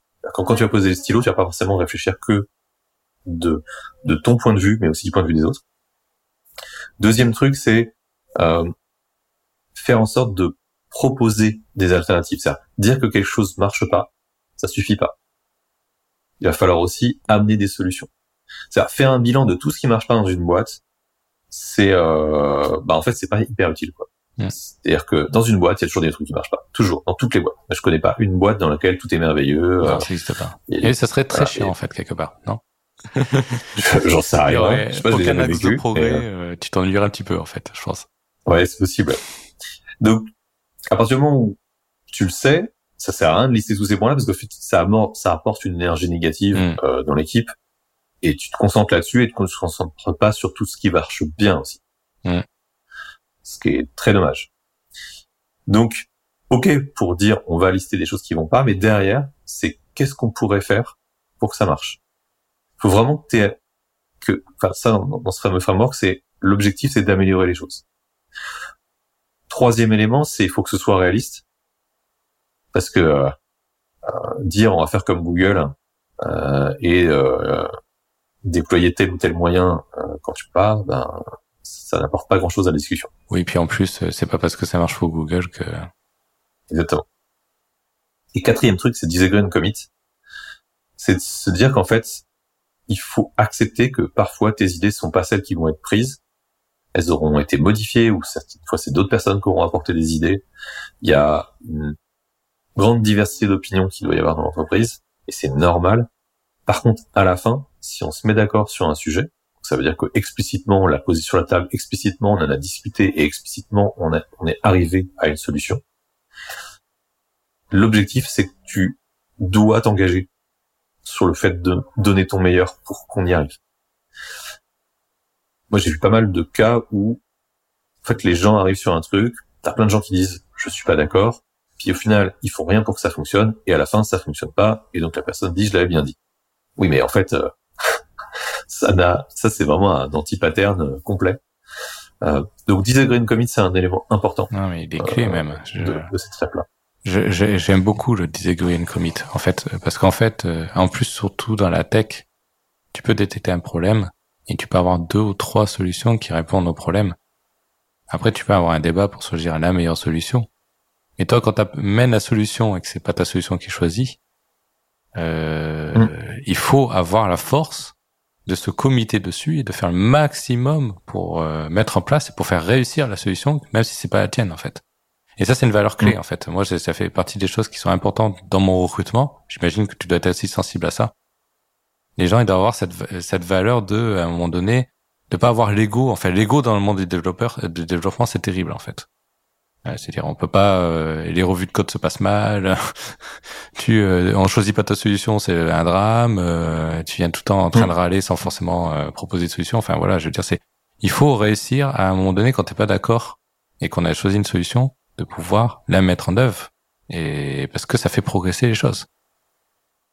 Donc euh, non, non, mais je, ce dernier point, je pense que aussi bien les trois premiers points de ton framework, ils paraissent assez naturels quand on y réfléchit un tout petit peu, mais je pense que le dernier point, il l'empathie pas toujours. Oui, pas toujours peut-être. Alors peut-être j'ai un biais parce que euh, j'ai été confronté à beaucoup de situations par le passé qui qui, qui ont fait ça. Mais le dernier point, je mm. pense qu'il est euh, il est clé en fait. Je j'aime beaucoup. Ok. Et euh... d'ailleurs, tiens, juste euh, une phrase qu'on m'a dit récemment et que j'ai beaucoup aimé. Euh, en fait, tu vas commencer à mesurer. Euh, je, trouve qu'à partir d'un certain stade dans ta carrière, là où tu vas commencer à apporter de la valeur, c'est quand tu vas commencer à apporter plus de solutions que de problèmes. J'ai beaucoup aimé cette phrase-là parce qu'en fait, je me suis beaucoup retrouvé dans certaines discussions que j'ai pu avoir dans le passé où tu as des personnes avec qui tu vas discuter et en fait qui vont t'apporter constamment des problèmes à résoudre. Et en fait, tu vas te noyer avec eux dedans. Et au bout d'un moment, bah, la personne n'aura pas eu toutes les clés parce que toi, t'es pas à la disponibilité complète de résoudre tous ces sujets à lui. Et cette personne-là se noie dedans. Et enfin bref, ça devient un peu un cercle euh, vicieux. Et à l'inverse, t'as quelqu'un qui arrive et qui va te partager de temps en temps un problème sur lequel il faut travailler. Mais en dehors de ça, c'est que des solutions. Ouais. C'est que des sujets sur lesquels la personne est assertive, elle sait où aller, elle sait comment y aller, elle a résolu ceci ou cela, etc., etc. Et honnêtement, ces discussions-là, elles n'ont rien à voir derrière. Donc voilà, c'est aussi un.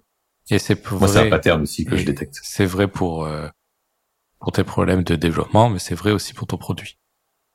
Oui. Et euh, je j'aime beaucoup ça parce que et j'aime beaucoup aussi le principe de tu euh, tu tu poses le stylo ou enfin tu, tu fermes ton éditeur de code. c'est euh, en fait on a la chance en France d'avoir euh, un trait de caractère où on râle facilement.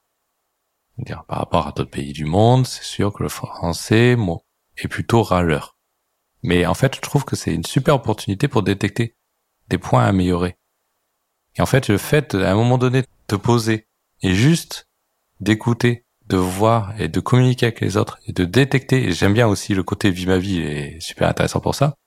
Parce que tu vas aller dans une équipe en immersion pendant une journée, à tous les coups, et ils vont râler de plein de choses. Et toi, tu vas avoir plein d'idées de solutions pour solutionner. Et tu vas enlever plein d'épines du pied. Euh, et même le fait de, à un moment donné, même dans ton équipe, de juste écouter un peu les gens qui râlent à longueur de journée, parce qu'on est, on est comme ça, on est français, on râle beaucoup, hein, c'est, euh, bon, c'est, c'est, comme ça. Euh, plus ou moins, mais beaucoup plus que, que dans d'autres cultures. Le, euh, tu détectes aussi beaucoup de, de, difficultés et donc du coup d'autant de solutions à apporter et, de, et autant d'opportunités à faire progresser le public. C'est génial quelque part. Mmh. Mais il faut encore se euh, sortir la tête euh, de son clavier et, euh, et échanger un peu avec les autres pour et d'être orienté solution, comme tu dis. Mmh. Tout à fait. Euh, je vais. Tu as parlé tout à l'heure de dette technique. Tu as mmh. parlé de choix que tu payes encore un petit peu aujourd'hui. Mmh. Euh, ça c'est ça c'est alors j'aime beaucoup le, je, l'intérêt de construire un produit à travers des années, etc. Euh, c'est c'est super intéressant. En fait, c'est quelque chose qui est hyper attirant hein, pour n'importe quel euh, técos, en fait. Euh, au contraire de tes expériences que tu avais en société de service où euh, tu construisais des petites choses et après tu c'était plus chez toi et t'intervenais que à un, à un instant T. Construire à travers des années, mais un produit c'est génial la difficulté, c'est euh, comment tu gères la technique qui est inévitable quelque part, en fait, parce que le monde bouge, les mhm. technologies bougent, euh, le produit bouge, euh, les choix que tu as fait, ils sont plus valables, etc. Il y, a, plein de contraintes dans tous les sens. Comment vous gérez ça chez Matt aujourd'hui? Ah, Enfin, comment vous gérez ça au mieux? Il n'y a pas de solution parfaite. Le gars qui avait qui aurait la solution parfaite, il n'existe pas. Il n'a pas encore inventé. Mais hmm. Oui, tout à fait. En, plus, je, alors je me rappelle plus la définition exacte, mais il y avait euh, Arnaud Le Maire qui avait publié un, euh, un article de blog sur les différents types de dettes euh, et de complexité en fait dans, dans, dans un logiciel. Tu avais euh, celle qui était entre guillemets incidentelle et accidentelle, et je me rappelle plus exactement ce qui, ce qui. Mais en fait, tu as plusieurs types de sujets. En fait, tu as effectivement, je dirais, typiquement une obsolescence qui arrive sur tes sur tes logiciels euh, parce que euh, euh, bah, tes librairies sont plus à jour, etc., etc. Ça, c'est un, sujet à traiter d'une part. Euh, tu as aussi des choix technologiques que tu as fait à un instant T euh, qui euh, bah, sont pas révélés payants, c'est plus des paris. Tu as des sujets qui ont évolué dans le temps en termes de, je dirais, de, de cas d'usage et qui n'étaient pas du tout ceux qui avaient été prévus à l'origine, etc., etc. Donc, t'as pas mal de sujets assez différents euh, dans la dette qui est technique, fonctionnelle, etc., etc. Euh, dans les paris, il y a, euh, je dirais, une partie de ta dette. Moi, j'aime beaucoup le terme de dette parce qu'en fait, le terme de dette, il représente vraiment quelque chose de concret. Il représente bah, l'usure. Il représente aussi euh, l'investissement. C'est-à-dire que des fois, tu as investi euh, pour gagner du temps. Donc, tu as, enfin, as emprunté pour gagner du temps. Et parfois, tu t'en fous parce que potentiellement le truc, tu vas le jeter ou ce que tu veux. Donc, en fait, c'est un temps que tu as la main. C'est, tu vas faire défaut sur ta dette. Donc, c'est pas un sujet en fait. Des fois, c'est pas le cas. Des fois, en fait, ce, ce, ce, truc-là, tu vas le garder euh, et euh, il va falloir que tu saches le résoudre. Donc, je te dis pas qu'on a une méthode merveilleuse parce qu'en fait tout l'objectif c'est toujours de garder la main sur la, enfin ta, ta capacité de remboursement. Hmm. C'est est-ce que je suis capable de rembourser tout ça, sachant que quand tu contractes de la dette, il y a des intérêts. Quand tu rembourses, ça coûte de plus en plus cher. Hmm. Et dans le temps, ça, ça s'amplifie, ça, ça rapporte de la complexité supplémentaire dans une application. ça, ça peut faire beaucoup. Voilà. Donc, il faut toujours garder ce fameux équilibre euh, on a essayé de le faire. Je pense qu'on essaye toujours. Euh, on est, on est, on pas. Je, te dis, il y a, y a du legacy forcément chez Malte. Il y a aussi des choses sur lesquelles tu, tu sais que c'est difficile. Euh, et on essaye constamment euh, de, de, de, de l'améliorer. Alors typiquement, une des actions qu'on a fait, c'est de créer une équipe qui s'appelle Developer Experience. Donc Developer Experience, en fait, c'est une équipe. Alors son, son périmètre a beaucoup changé et ça va encore changer, mais son objectif, c'est que les autres équipes soient efficaces. Donc ça va traiter des sujets d'architecture et de couplage, par exemple. Ça va traiter des sujets d'outillage. ça va traiter des sujets un peu. alors quand je disais d'architecture et, et d'outils, ça peut être très large. Ça peut être aussi comment, on, quelles sont les bonnes pratiques pour faire ceci ou cela. Ça peut être le fait de euh, tu vois, de travailler sur, euh, bah tiens, on, a détecté qu'il y avait des dépendances communes qui étaient touchées par toutes les équipes. Parce qu'imagine bien que quand on avait une équipe au sein de Malte et aujourd'hui on en a une dizaine, forcément, plus il y a de, de, de points de passage obligés, bah, plus c'est compliqué parce qu'en fait les effets de bord ils touchent tout le monde. Donc forcément, c'est les, c'est les, c'est les endroits un peu clés qui sont euh, pénalisants lorsqu'ils sont modifiés et qui sont cassés. Ça, ça pour moi, c'est de la dette, ça, tu vois. Voilà, donc on a une équipe en fait qui travaillent là-dessus euh, pour faire en sorte de résoudre ce type de problème-là, ou, en tout cas les identifier, de poser les plans d'action dessus, etc., etc. Donc ça, voilà, ça fait partie des, des choses qu'on met en œuvre pour, pour résoudre ce problème. Et tu parlais d'outillage, tu, tu peux me tu peux me partager un peu euh, l'outillage que vous utilisez aujourd'hui, euh, que ce soit pour euh, la doc, les, les, backlogs, les tests. Euh... Ouais. ce serait hyper, enfin si je voulais être exhaustif, ça va être vraiment vraiment très long, mais euh, globalement c'est une stack euh, Java Kotlin. Euh, on a du euh, JavaScript, du TypeScript, avec du Vue.js pour une grande partie des, des endroits où il y a où ça s'y prête, parce que dès que tu veux faire du SEO, par contre, ça s'y prête un peu moins. on utilise donc CI/CD, c'est GitLab CI. Alors pardon, CI c'est GitLab CI, CD c'est Argo CD. D'accord. Euh, Qu'est-ce que je peux te dire de plus euh, vous, utilisez Notion pour euh, la documentation? On utilise Notion, effectivement. Alors, on utilise Notion pour une documentation plutôt fonctionnelle. Par contre, moi, je suis assez fan de tout ce qui est documentation vivante. Autrement dit, une documentation, si tu veux, qui euh, vit avec le code. Je, je, en fait, recopier du code pour la foutre dans une doc qui euh, meurt au bout de, enfin, qui devient obsolète au bout de quelques mois, ça, j'en vois pas l'intérêt faire un listing des, euh, je sais pas, des classes qui font ceci ou cela, aucun but. Donc, pour tout ce qui est euh, documentation vivante, on va utiliser Antora aujourd'hui.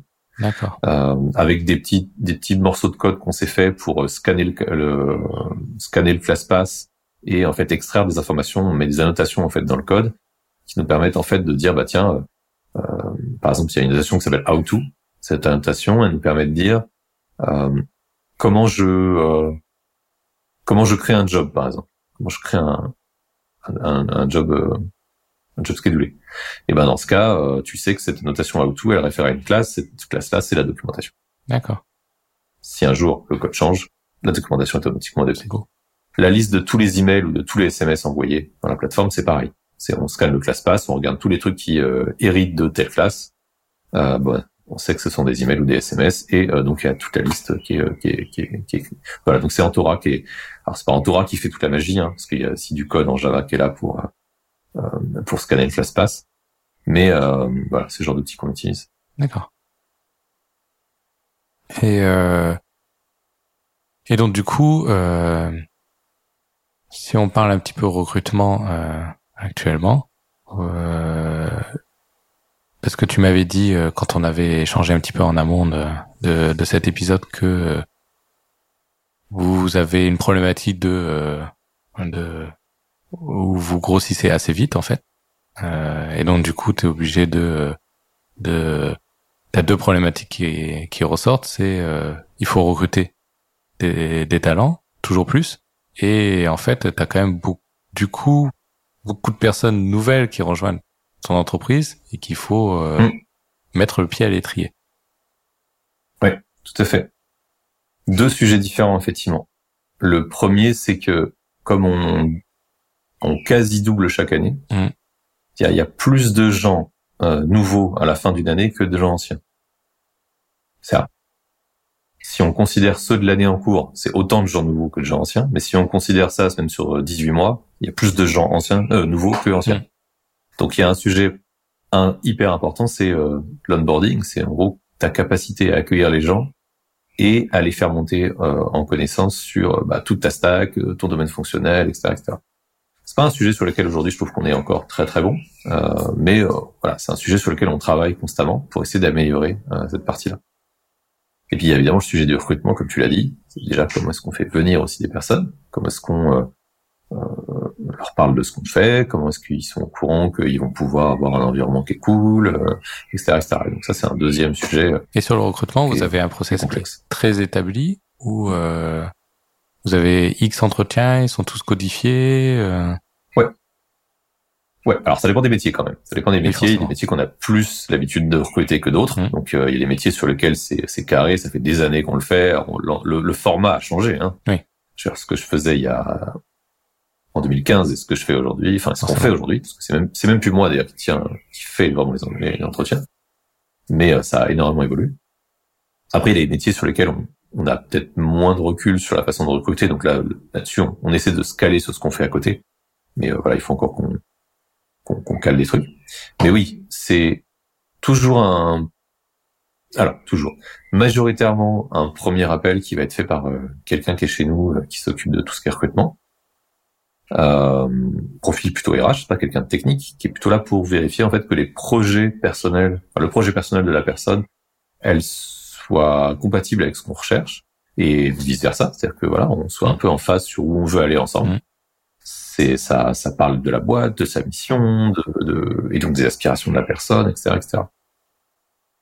Ensuite, on a un deuxième entretien qui est euh, euh mené par euh, soit un engineering manager, soit le VP engineering, euh, qui va être un peu euh, euh, alors entre le culture fit et les premiers éléments un petit peu qui vont nous permettre de de comment dire de voir une partie des compétences. Mais on rentre pas dans le dans le vif du sujet sur les compétences.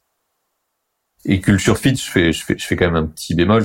L'objectif c'est pas d'avoir que des clones et d'avoir que des gens qui sont exactement pareils euh, sur la, la, la, culture. Mais par contre on essaie de voir s'il n'y a pas des gros décalages. Parce que vraiment un truc qui est hyper important, c'est de pas, qu'en fait, quand tu fais que de grandir, c'est de pas tuer ta culture de base.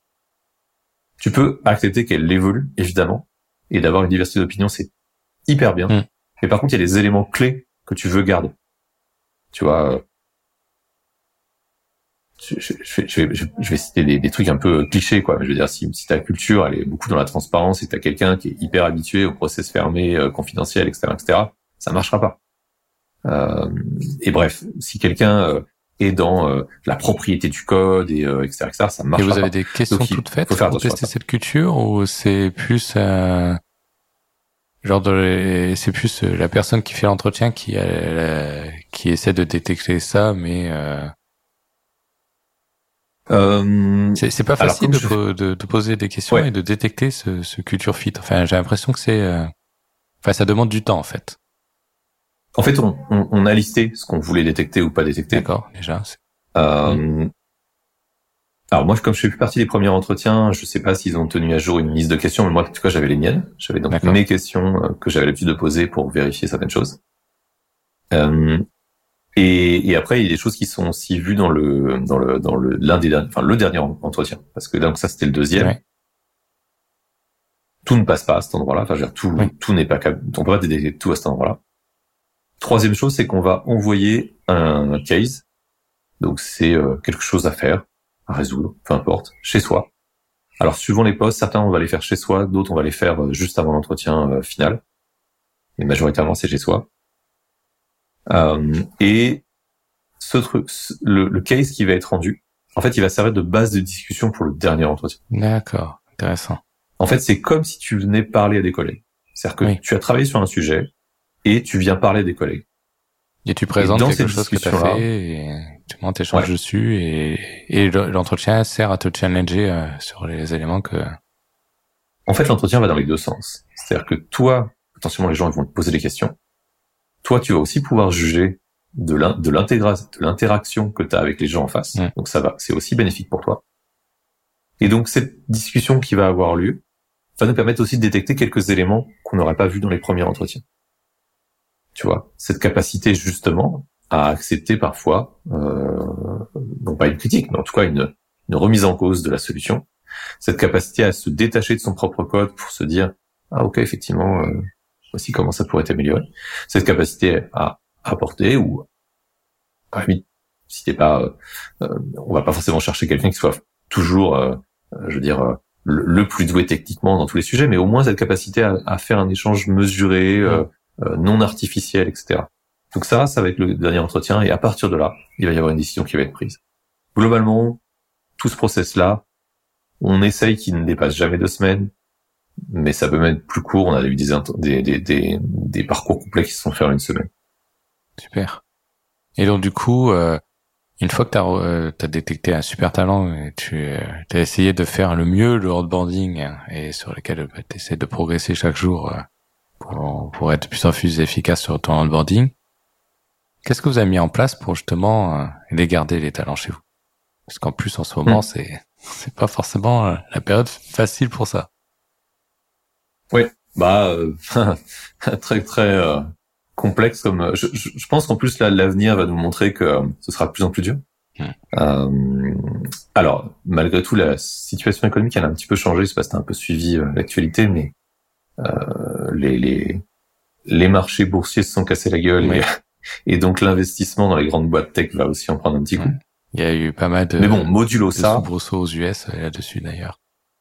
Ouais, mais pas que aux US. Oui, mais forcément. Ouais. Hmm. Bon, mais modulo ça, le marché est quand même hyper tendu et il va le rester. Mmh. Euh, et donc le sujet de la rétention, il est hyper important. Nous, si tu veux, on Même parie un peu sur notre culture. De là du fait que le marché est tendu, c'est quand tu tu perds quelqu'un qui commence à monter en expérience chez toi, ça a forcément un impact compliqué, quoi. C'est euh, mmh. et en plus, on a le problème de euh, c'est ils sont hyper chassés. Donc mais même dans une période, moi je voyais euh, où il y a 10-15 ans en arrière, déjà euh, euh un offboarding euh, d'une ressource, ça a un impact en fait. je sais pas, enfin un remplacement de ressources quelqu'un un départ, ça a un impact en fait pour ton équipe. Complètement, complètement. Ça a un impact et le remplacement a un coût euh, important. Tout à fait. si tu considères aussi le le coût d'opportunité que tu manques sur les X mois sur lesquels tu auras personne à la place, etc. Enfin, de toute façon, c'est sûr, c'est un, un, euh, alors ça veut pas dire qu'il faut que tu te paralyses non plus à l'idée d'un départ. Enfin, je veux dire, parfois il y a aussi des départs qui sont euh, pas graves entre guillemets. Non mais bah, après, euh, après il y a des départs. C'est au contraire, il faut hmm. justement. Moi, je suis plutôt partisan de si la personne part pour une parce qu'elle a quelque chose de génial, etc. Il faut l'accompagner au mieux et il faut gérer le mieux le mmh. pour justement transformer la personne en ambassadeur. C'est hyper important. Mais euh, mais il y a comme il faut faire attention qu'elle parte pas pour des mauvaises raisons. Elle part pas parce que l'ambiance est pas bon chez toi ou parce qu'elle est pas bien soignée, etc., mm. etc. Et donc du coup, il y a un travail autour de la rétention. Et c'est là où je suis curieux de savoir si vous avez des, des mécanismes chez vous pour pouvoir euh, justement euh, gérer ça et, et driver un peu ce, ce, cette problématique en fait. Bah, plusieurs choses. Donc, euh, donc bien sûr, on va alors un des sujets évidents qui revient sur la table, c'est le salaire. Là-dessus, on va travailler pour toujours être à jour en termes de, de donc on a une grille salariale qui est qui est établie grâce à des benchmarks qu'on fait sur le marché et donc qui va nous permettre d'être alors on n'est pas dans le top 1%, mais on est quand même dans le top 10, euh, 10-20% euh, sur sur le marché. Euh, mais j'ai envie de te dire, c'est pas le seul sujet, parce que si c'était le seul sujet, euh, ce serait peut-être limite facile, quoi. En fait, le, souvent les gens ils vont te dire la mission, les, les, les importe beaucoup, enfin, le sens de ce qu'ils font, l'environnement de travail, les collègues, et puis le management. Donc, c'est un peu sur tous ces axes-là qu'on travaille. Donc, euh, le, la mission elle-même de, de, Malte, on a de la chance, c'est une mission qui est relativement parlante. Tu te projettes sur ce que c'est, euh, tu travailles sur le monde du travail, euh, tu, tu, tu, enfin, tu peux faire vraiment du bien, euh, comme tu peux aussi ne pas en faire. Donc, c'est vraiment toi, en tout cas, qui est maître de tout ça. Et, et donc c'est plutôt motivant pour les personnes qui ont un impact direct sur des gens. C'est-à-dire que pour certains qui ont bossé sur des produits, si tu veux, sur lesquels il y avait très peu d'utilisateurs ou qui n'étaient pas visibles, etc. Là, quand tu mets en prod Malte, tes utilisateurs, tu les as sur Twitter deux heures plus tard, quoi. Oui, c'est génial. Euh, ça c'est donc ça c'est top. Quand tu fais quelque chose qui, a, qui est vraiment utilisé par beaucoup de monde et qui, a, qui impacte vraiment la vie de beaucoup de personnes, c'est hyper riche, quoi. C'est génial. Moi, j'adore les projets comme ça. Alors c'est vachement bien, euh, d'autant plus que c'est dans tous les, dans plein de pays aujourd'hui, c'est c'est quasi toute l'Europe. Enfin c'est voilà, c'est c'est top. Faut aussi apprendre à faire la part des choses parce que euh, maintenant avec presque un million d'inscrits, tu te retrouves aussi avec des gens qui sont pas contents, donc il faut. Euh, et puis c'est souvent, souvent les plus vocaux, donc euh, voilà, il faut il faut savoir faire la part des choses. Mais à la fin, comme l'impact, il est hyper, hyper fort et donc toi, tu t'y retrouves. Donc ça, c'est le premier truc. Ensuite, les collègues, l'environnement de travail, etc.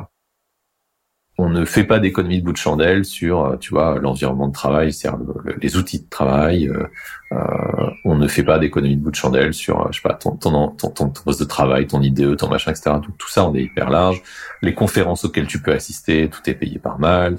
Euh, les, les, les, formations, on va faire en sorte d'organiser aussi des trucs assez cool, comme les Maltech Days, qui sont des, des une sorte de mini-conférences internes. On va Enfin, il y a beaucoup beaucoup de choses qui sont faites en fait autour de autour de ton environnement et ta et, et ce qui va influer sur ta capacité à progresser dans l'entreprise.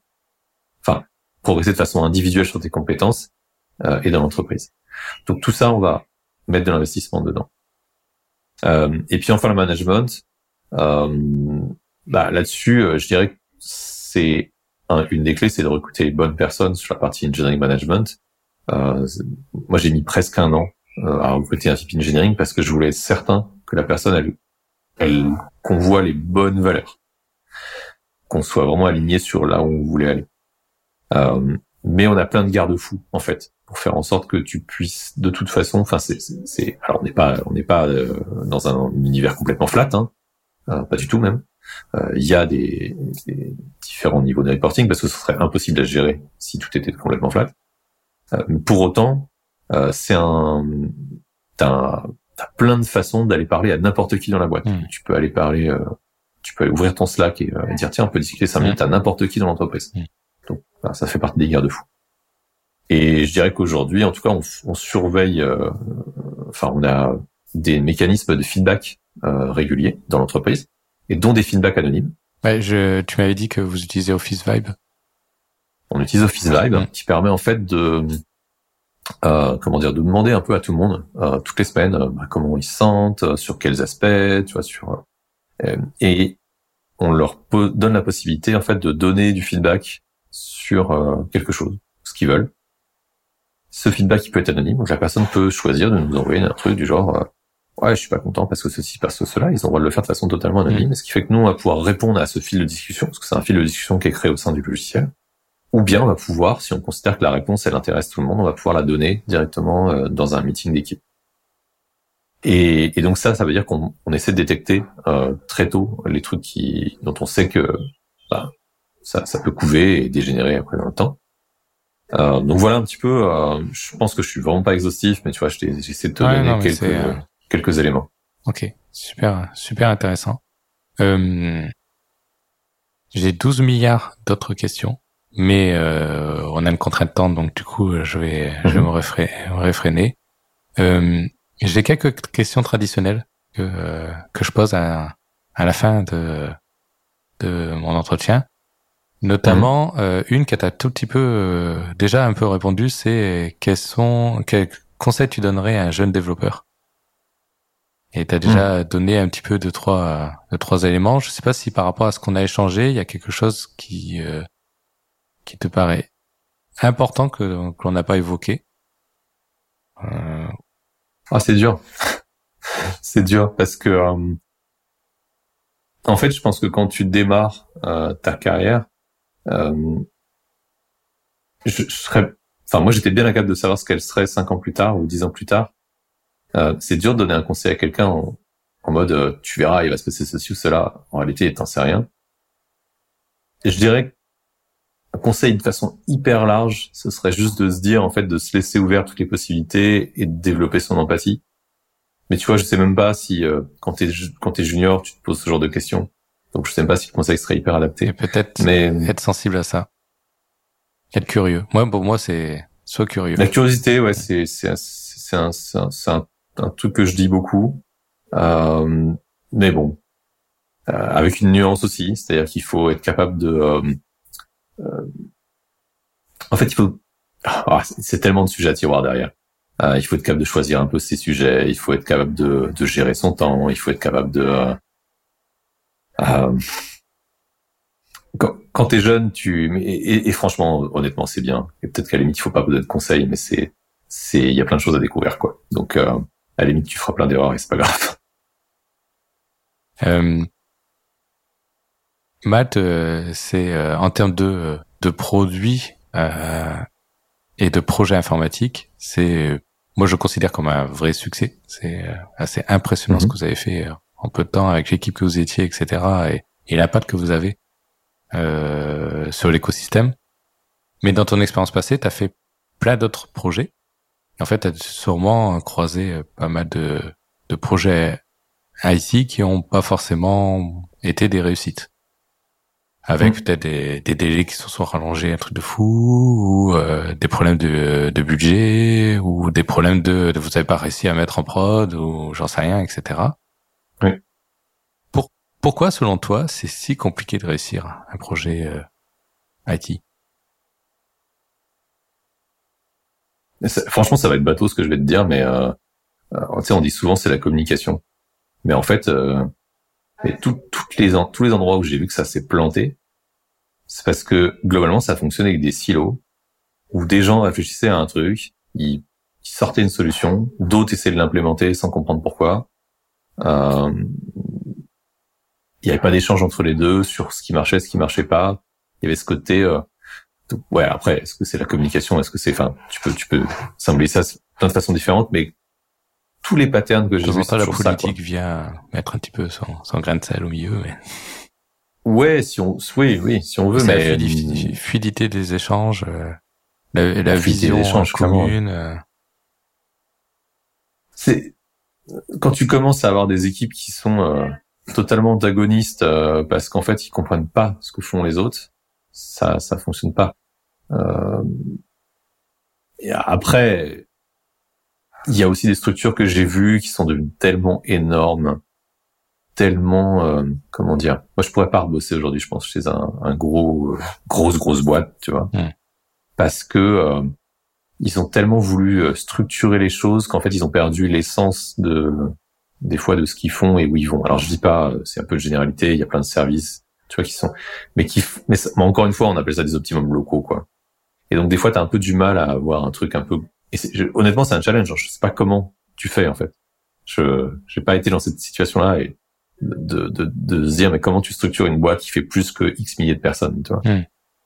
Euh, et je pense qu'il y, a- il y a un moment où moi j'aime bien euh, un, bouquin que j'avais euh, j'avais été un peu inspiré il y a quelques années qui, parlait de la sociocratie parce qu'en fait l'idée c'était de dire en fait tu crées des petites bulles des petites structures des cercles qui eux-mêmes sont responsables d'un truc tu vois qu'ils le font bien euh, c'est peut-être une façon de scaler une entreprise je ne sais pas mais quand tu commences à avoir des petits groupes qui restent autonomes rapides etc ça et, et c'est les questions qu'on se pose tu vois chez Mal. C'est comment tu fais en sorte de continuer à croître et toujours avoir une bonne rapidité d'exécution.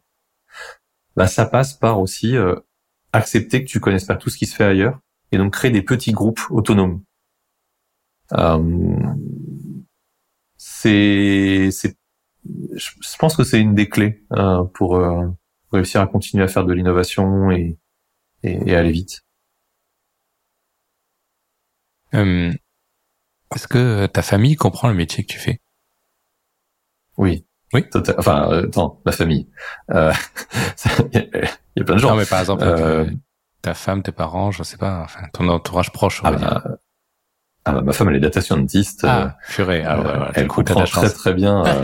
elle comprend très très bien. la Elle est, elle est largement au-dessus de moi sur plein plein de sujets. D'accord, euh, ok.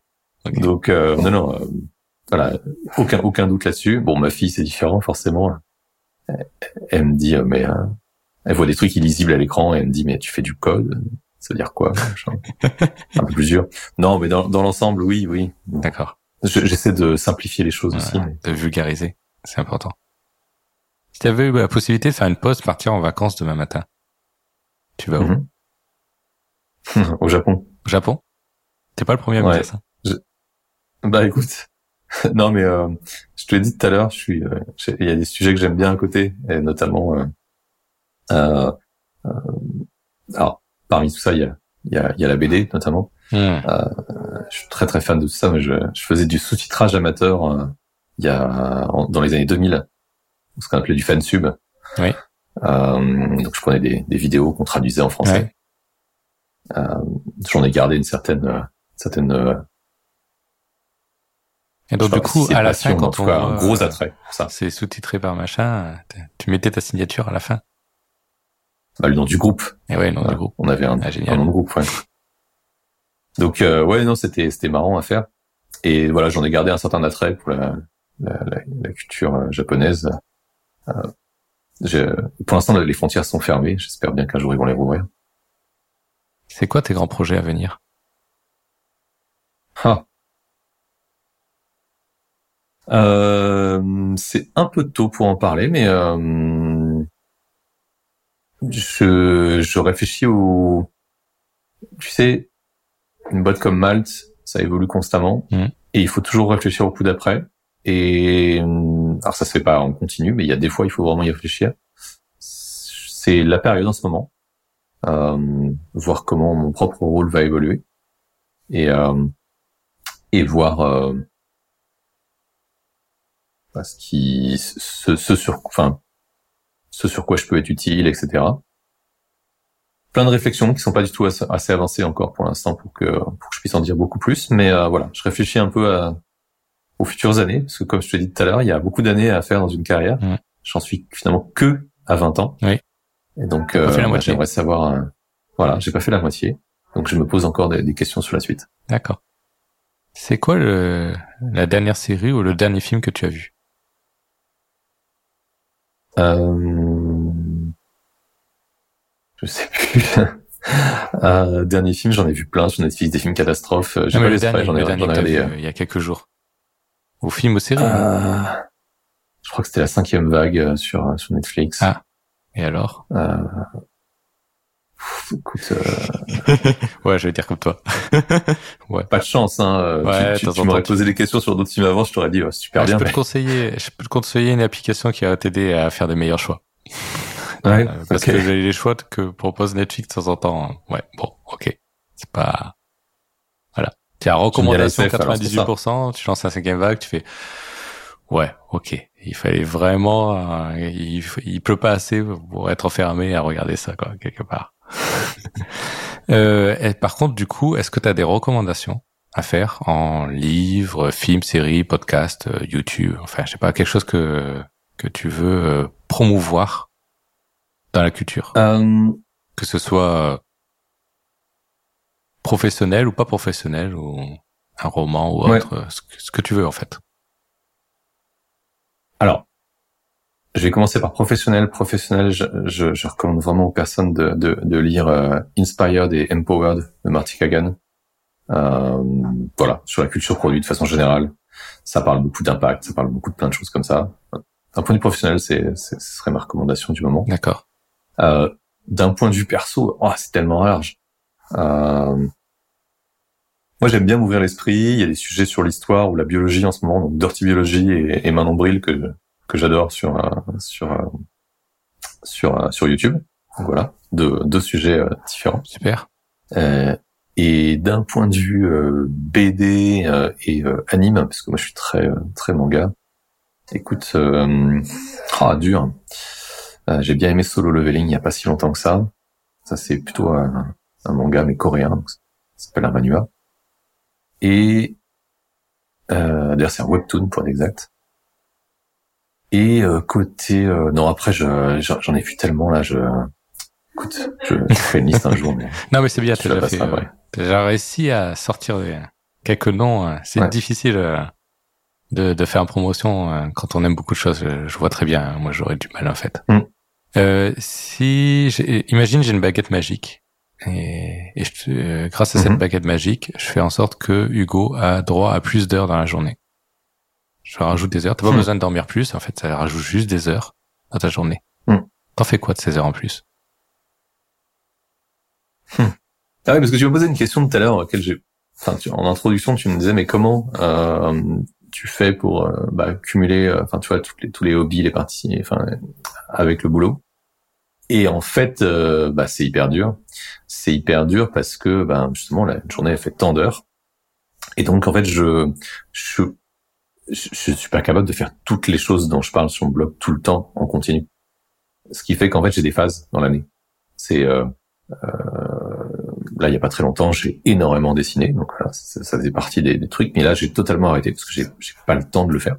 Ah donc tu fais euh, des, phases fois, par semaine ou quelque chose comme ça plutôt que de dire c'est des phases dans, dans, ma semaine je mets le vendredi après-midi je fais ça toi tu dis c'est plutôt euh, tiens je suis dans le mois du dessin ou la BD ou je sais pas quoi et tu étais plus ouais c'est pas possible de se dire le vendredi après-midi parce qu'en fait quand t'es sur un sujet, enfin moi en tout cas quand je suis sur un sujet, j'ai envie de le terminer, tu vois, j'ai envie de, j'ai envie d'aller au bout, j'ai ouais, je vois très bien. Donc en fait, il y a, y a, un vrai euh, phénomène d'addiction. Mmh. Ce qui fait que voilà, ça marche par phase et je suis bien sûr hyper frustré des fois parce que pendant un certain temps, j'arrête de faire un truc qui me plaît et mais en même temps, j'en fais un autre qui me plaît aussi. Donc euh, voilà, c'est une question d'équilibre. Euh, et choisir, c'est renoncer. Et voilà, malheureusement, c'est ça, ouais. Ok. Mm. Et donc, du coup, si t'as des heures en plus, euh, tu rajoutes des ah, activités. Ah, si j'ai des heures en plus, forcément, je rajoute des activités, mais, mais est-ce que c'est vraiment sain de se dire ça? Ah, bah. ouais, ouais, ouais. C'est, mais c'est, c'est, mm. On a la chance de, de, d'avoir un monde hyper riche et, et donc, du coup, euh, quelque part, euh, on peut pas s'ennuyer, en fait. Hein on est plutôt frustré d'inverse. Alors je sais pas si c'est bien. Euh, il y a des personnes qui euh, sont un peu moins curieux et attirés par un milliard de choses. Peut-être qu'ils sont un peu moins cette frustration. J'en sais rien. Je... Il y a peut-être une question d'équilibre. Alors j'aime bien aussi les moments de calme. Hein. j'aime bien aussi les moments où tu te poses. Ah oui, c'est important. Tu hein, le cerveau par défaut. Plein de choses.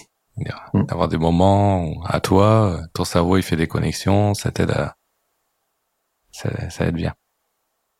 Merci beaucoup euh, pour euh, le temps que tu m'as accordé. Si on doit te suivre ou te contacter, on le fait.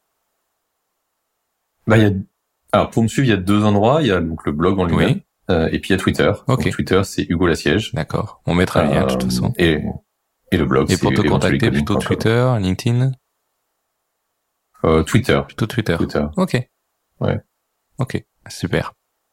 Merci beaucoup. Eh bien, merci à toi et puis bah, bonne journée. Oui, merci, toi aussi. Merci d'avoir écouté cet épisode de On part en prod. Je compte sur vous pour le faire découvrir à votre entourage, en le partageant, en vous abonnant et en mettant une note de 5 étoiles.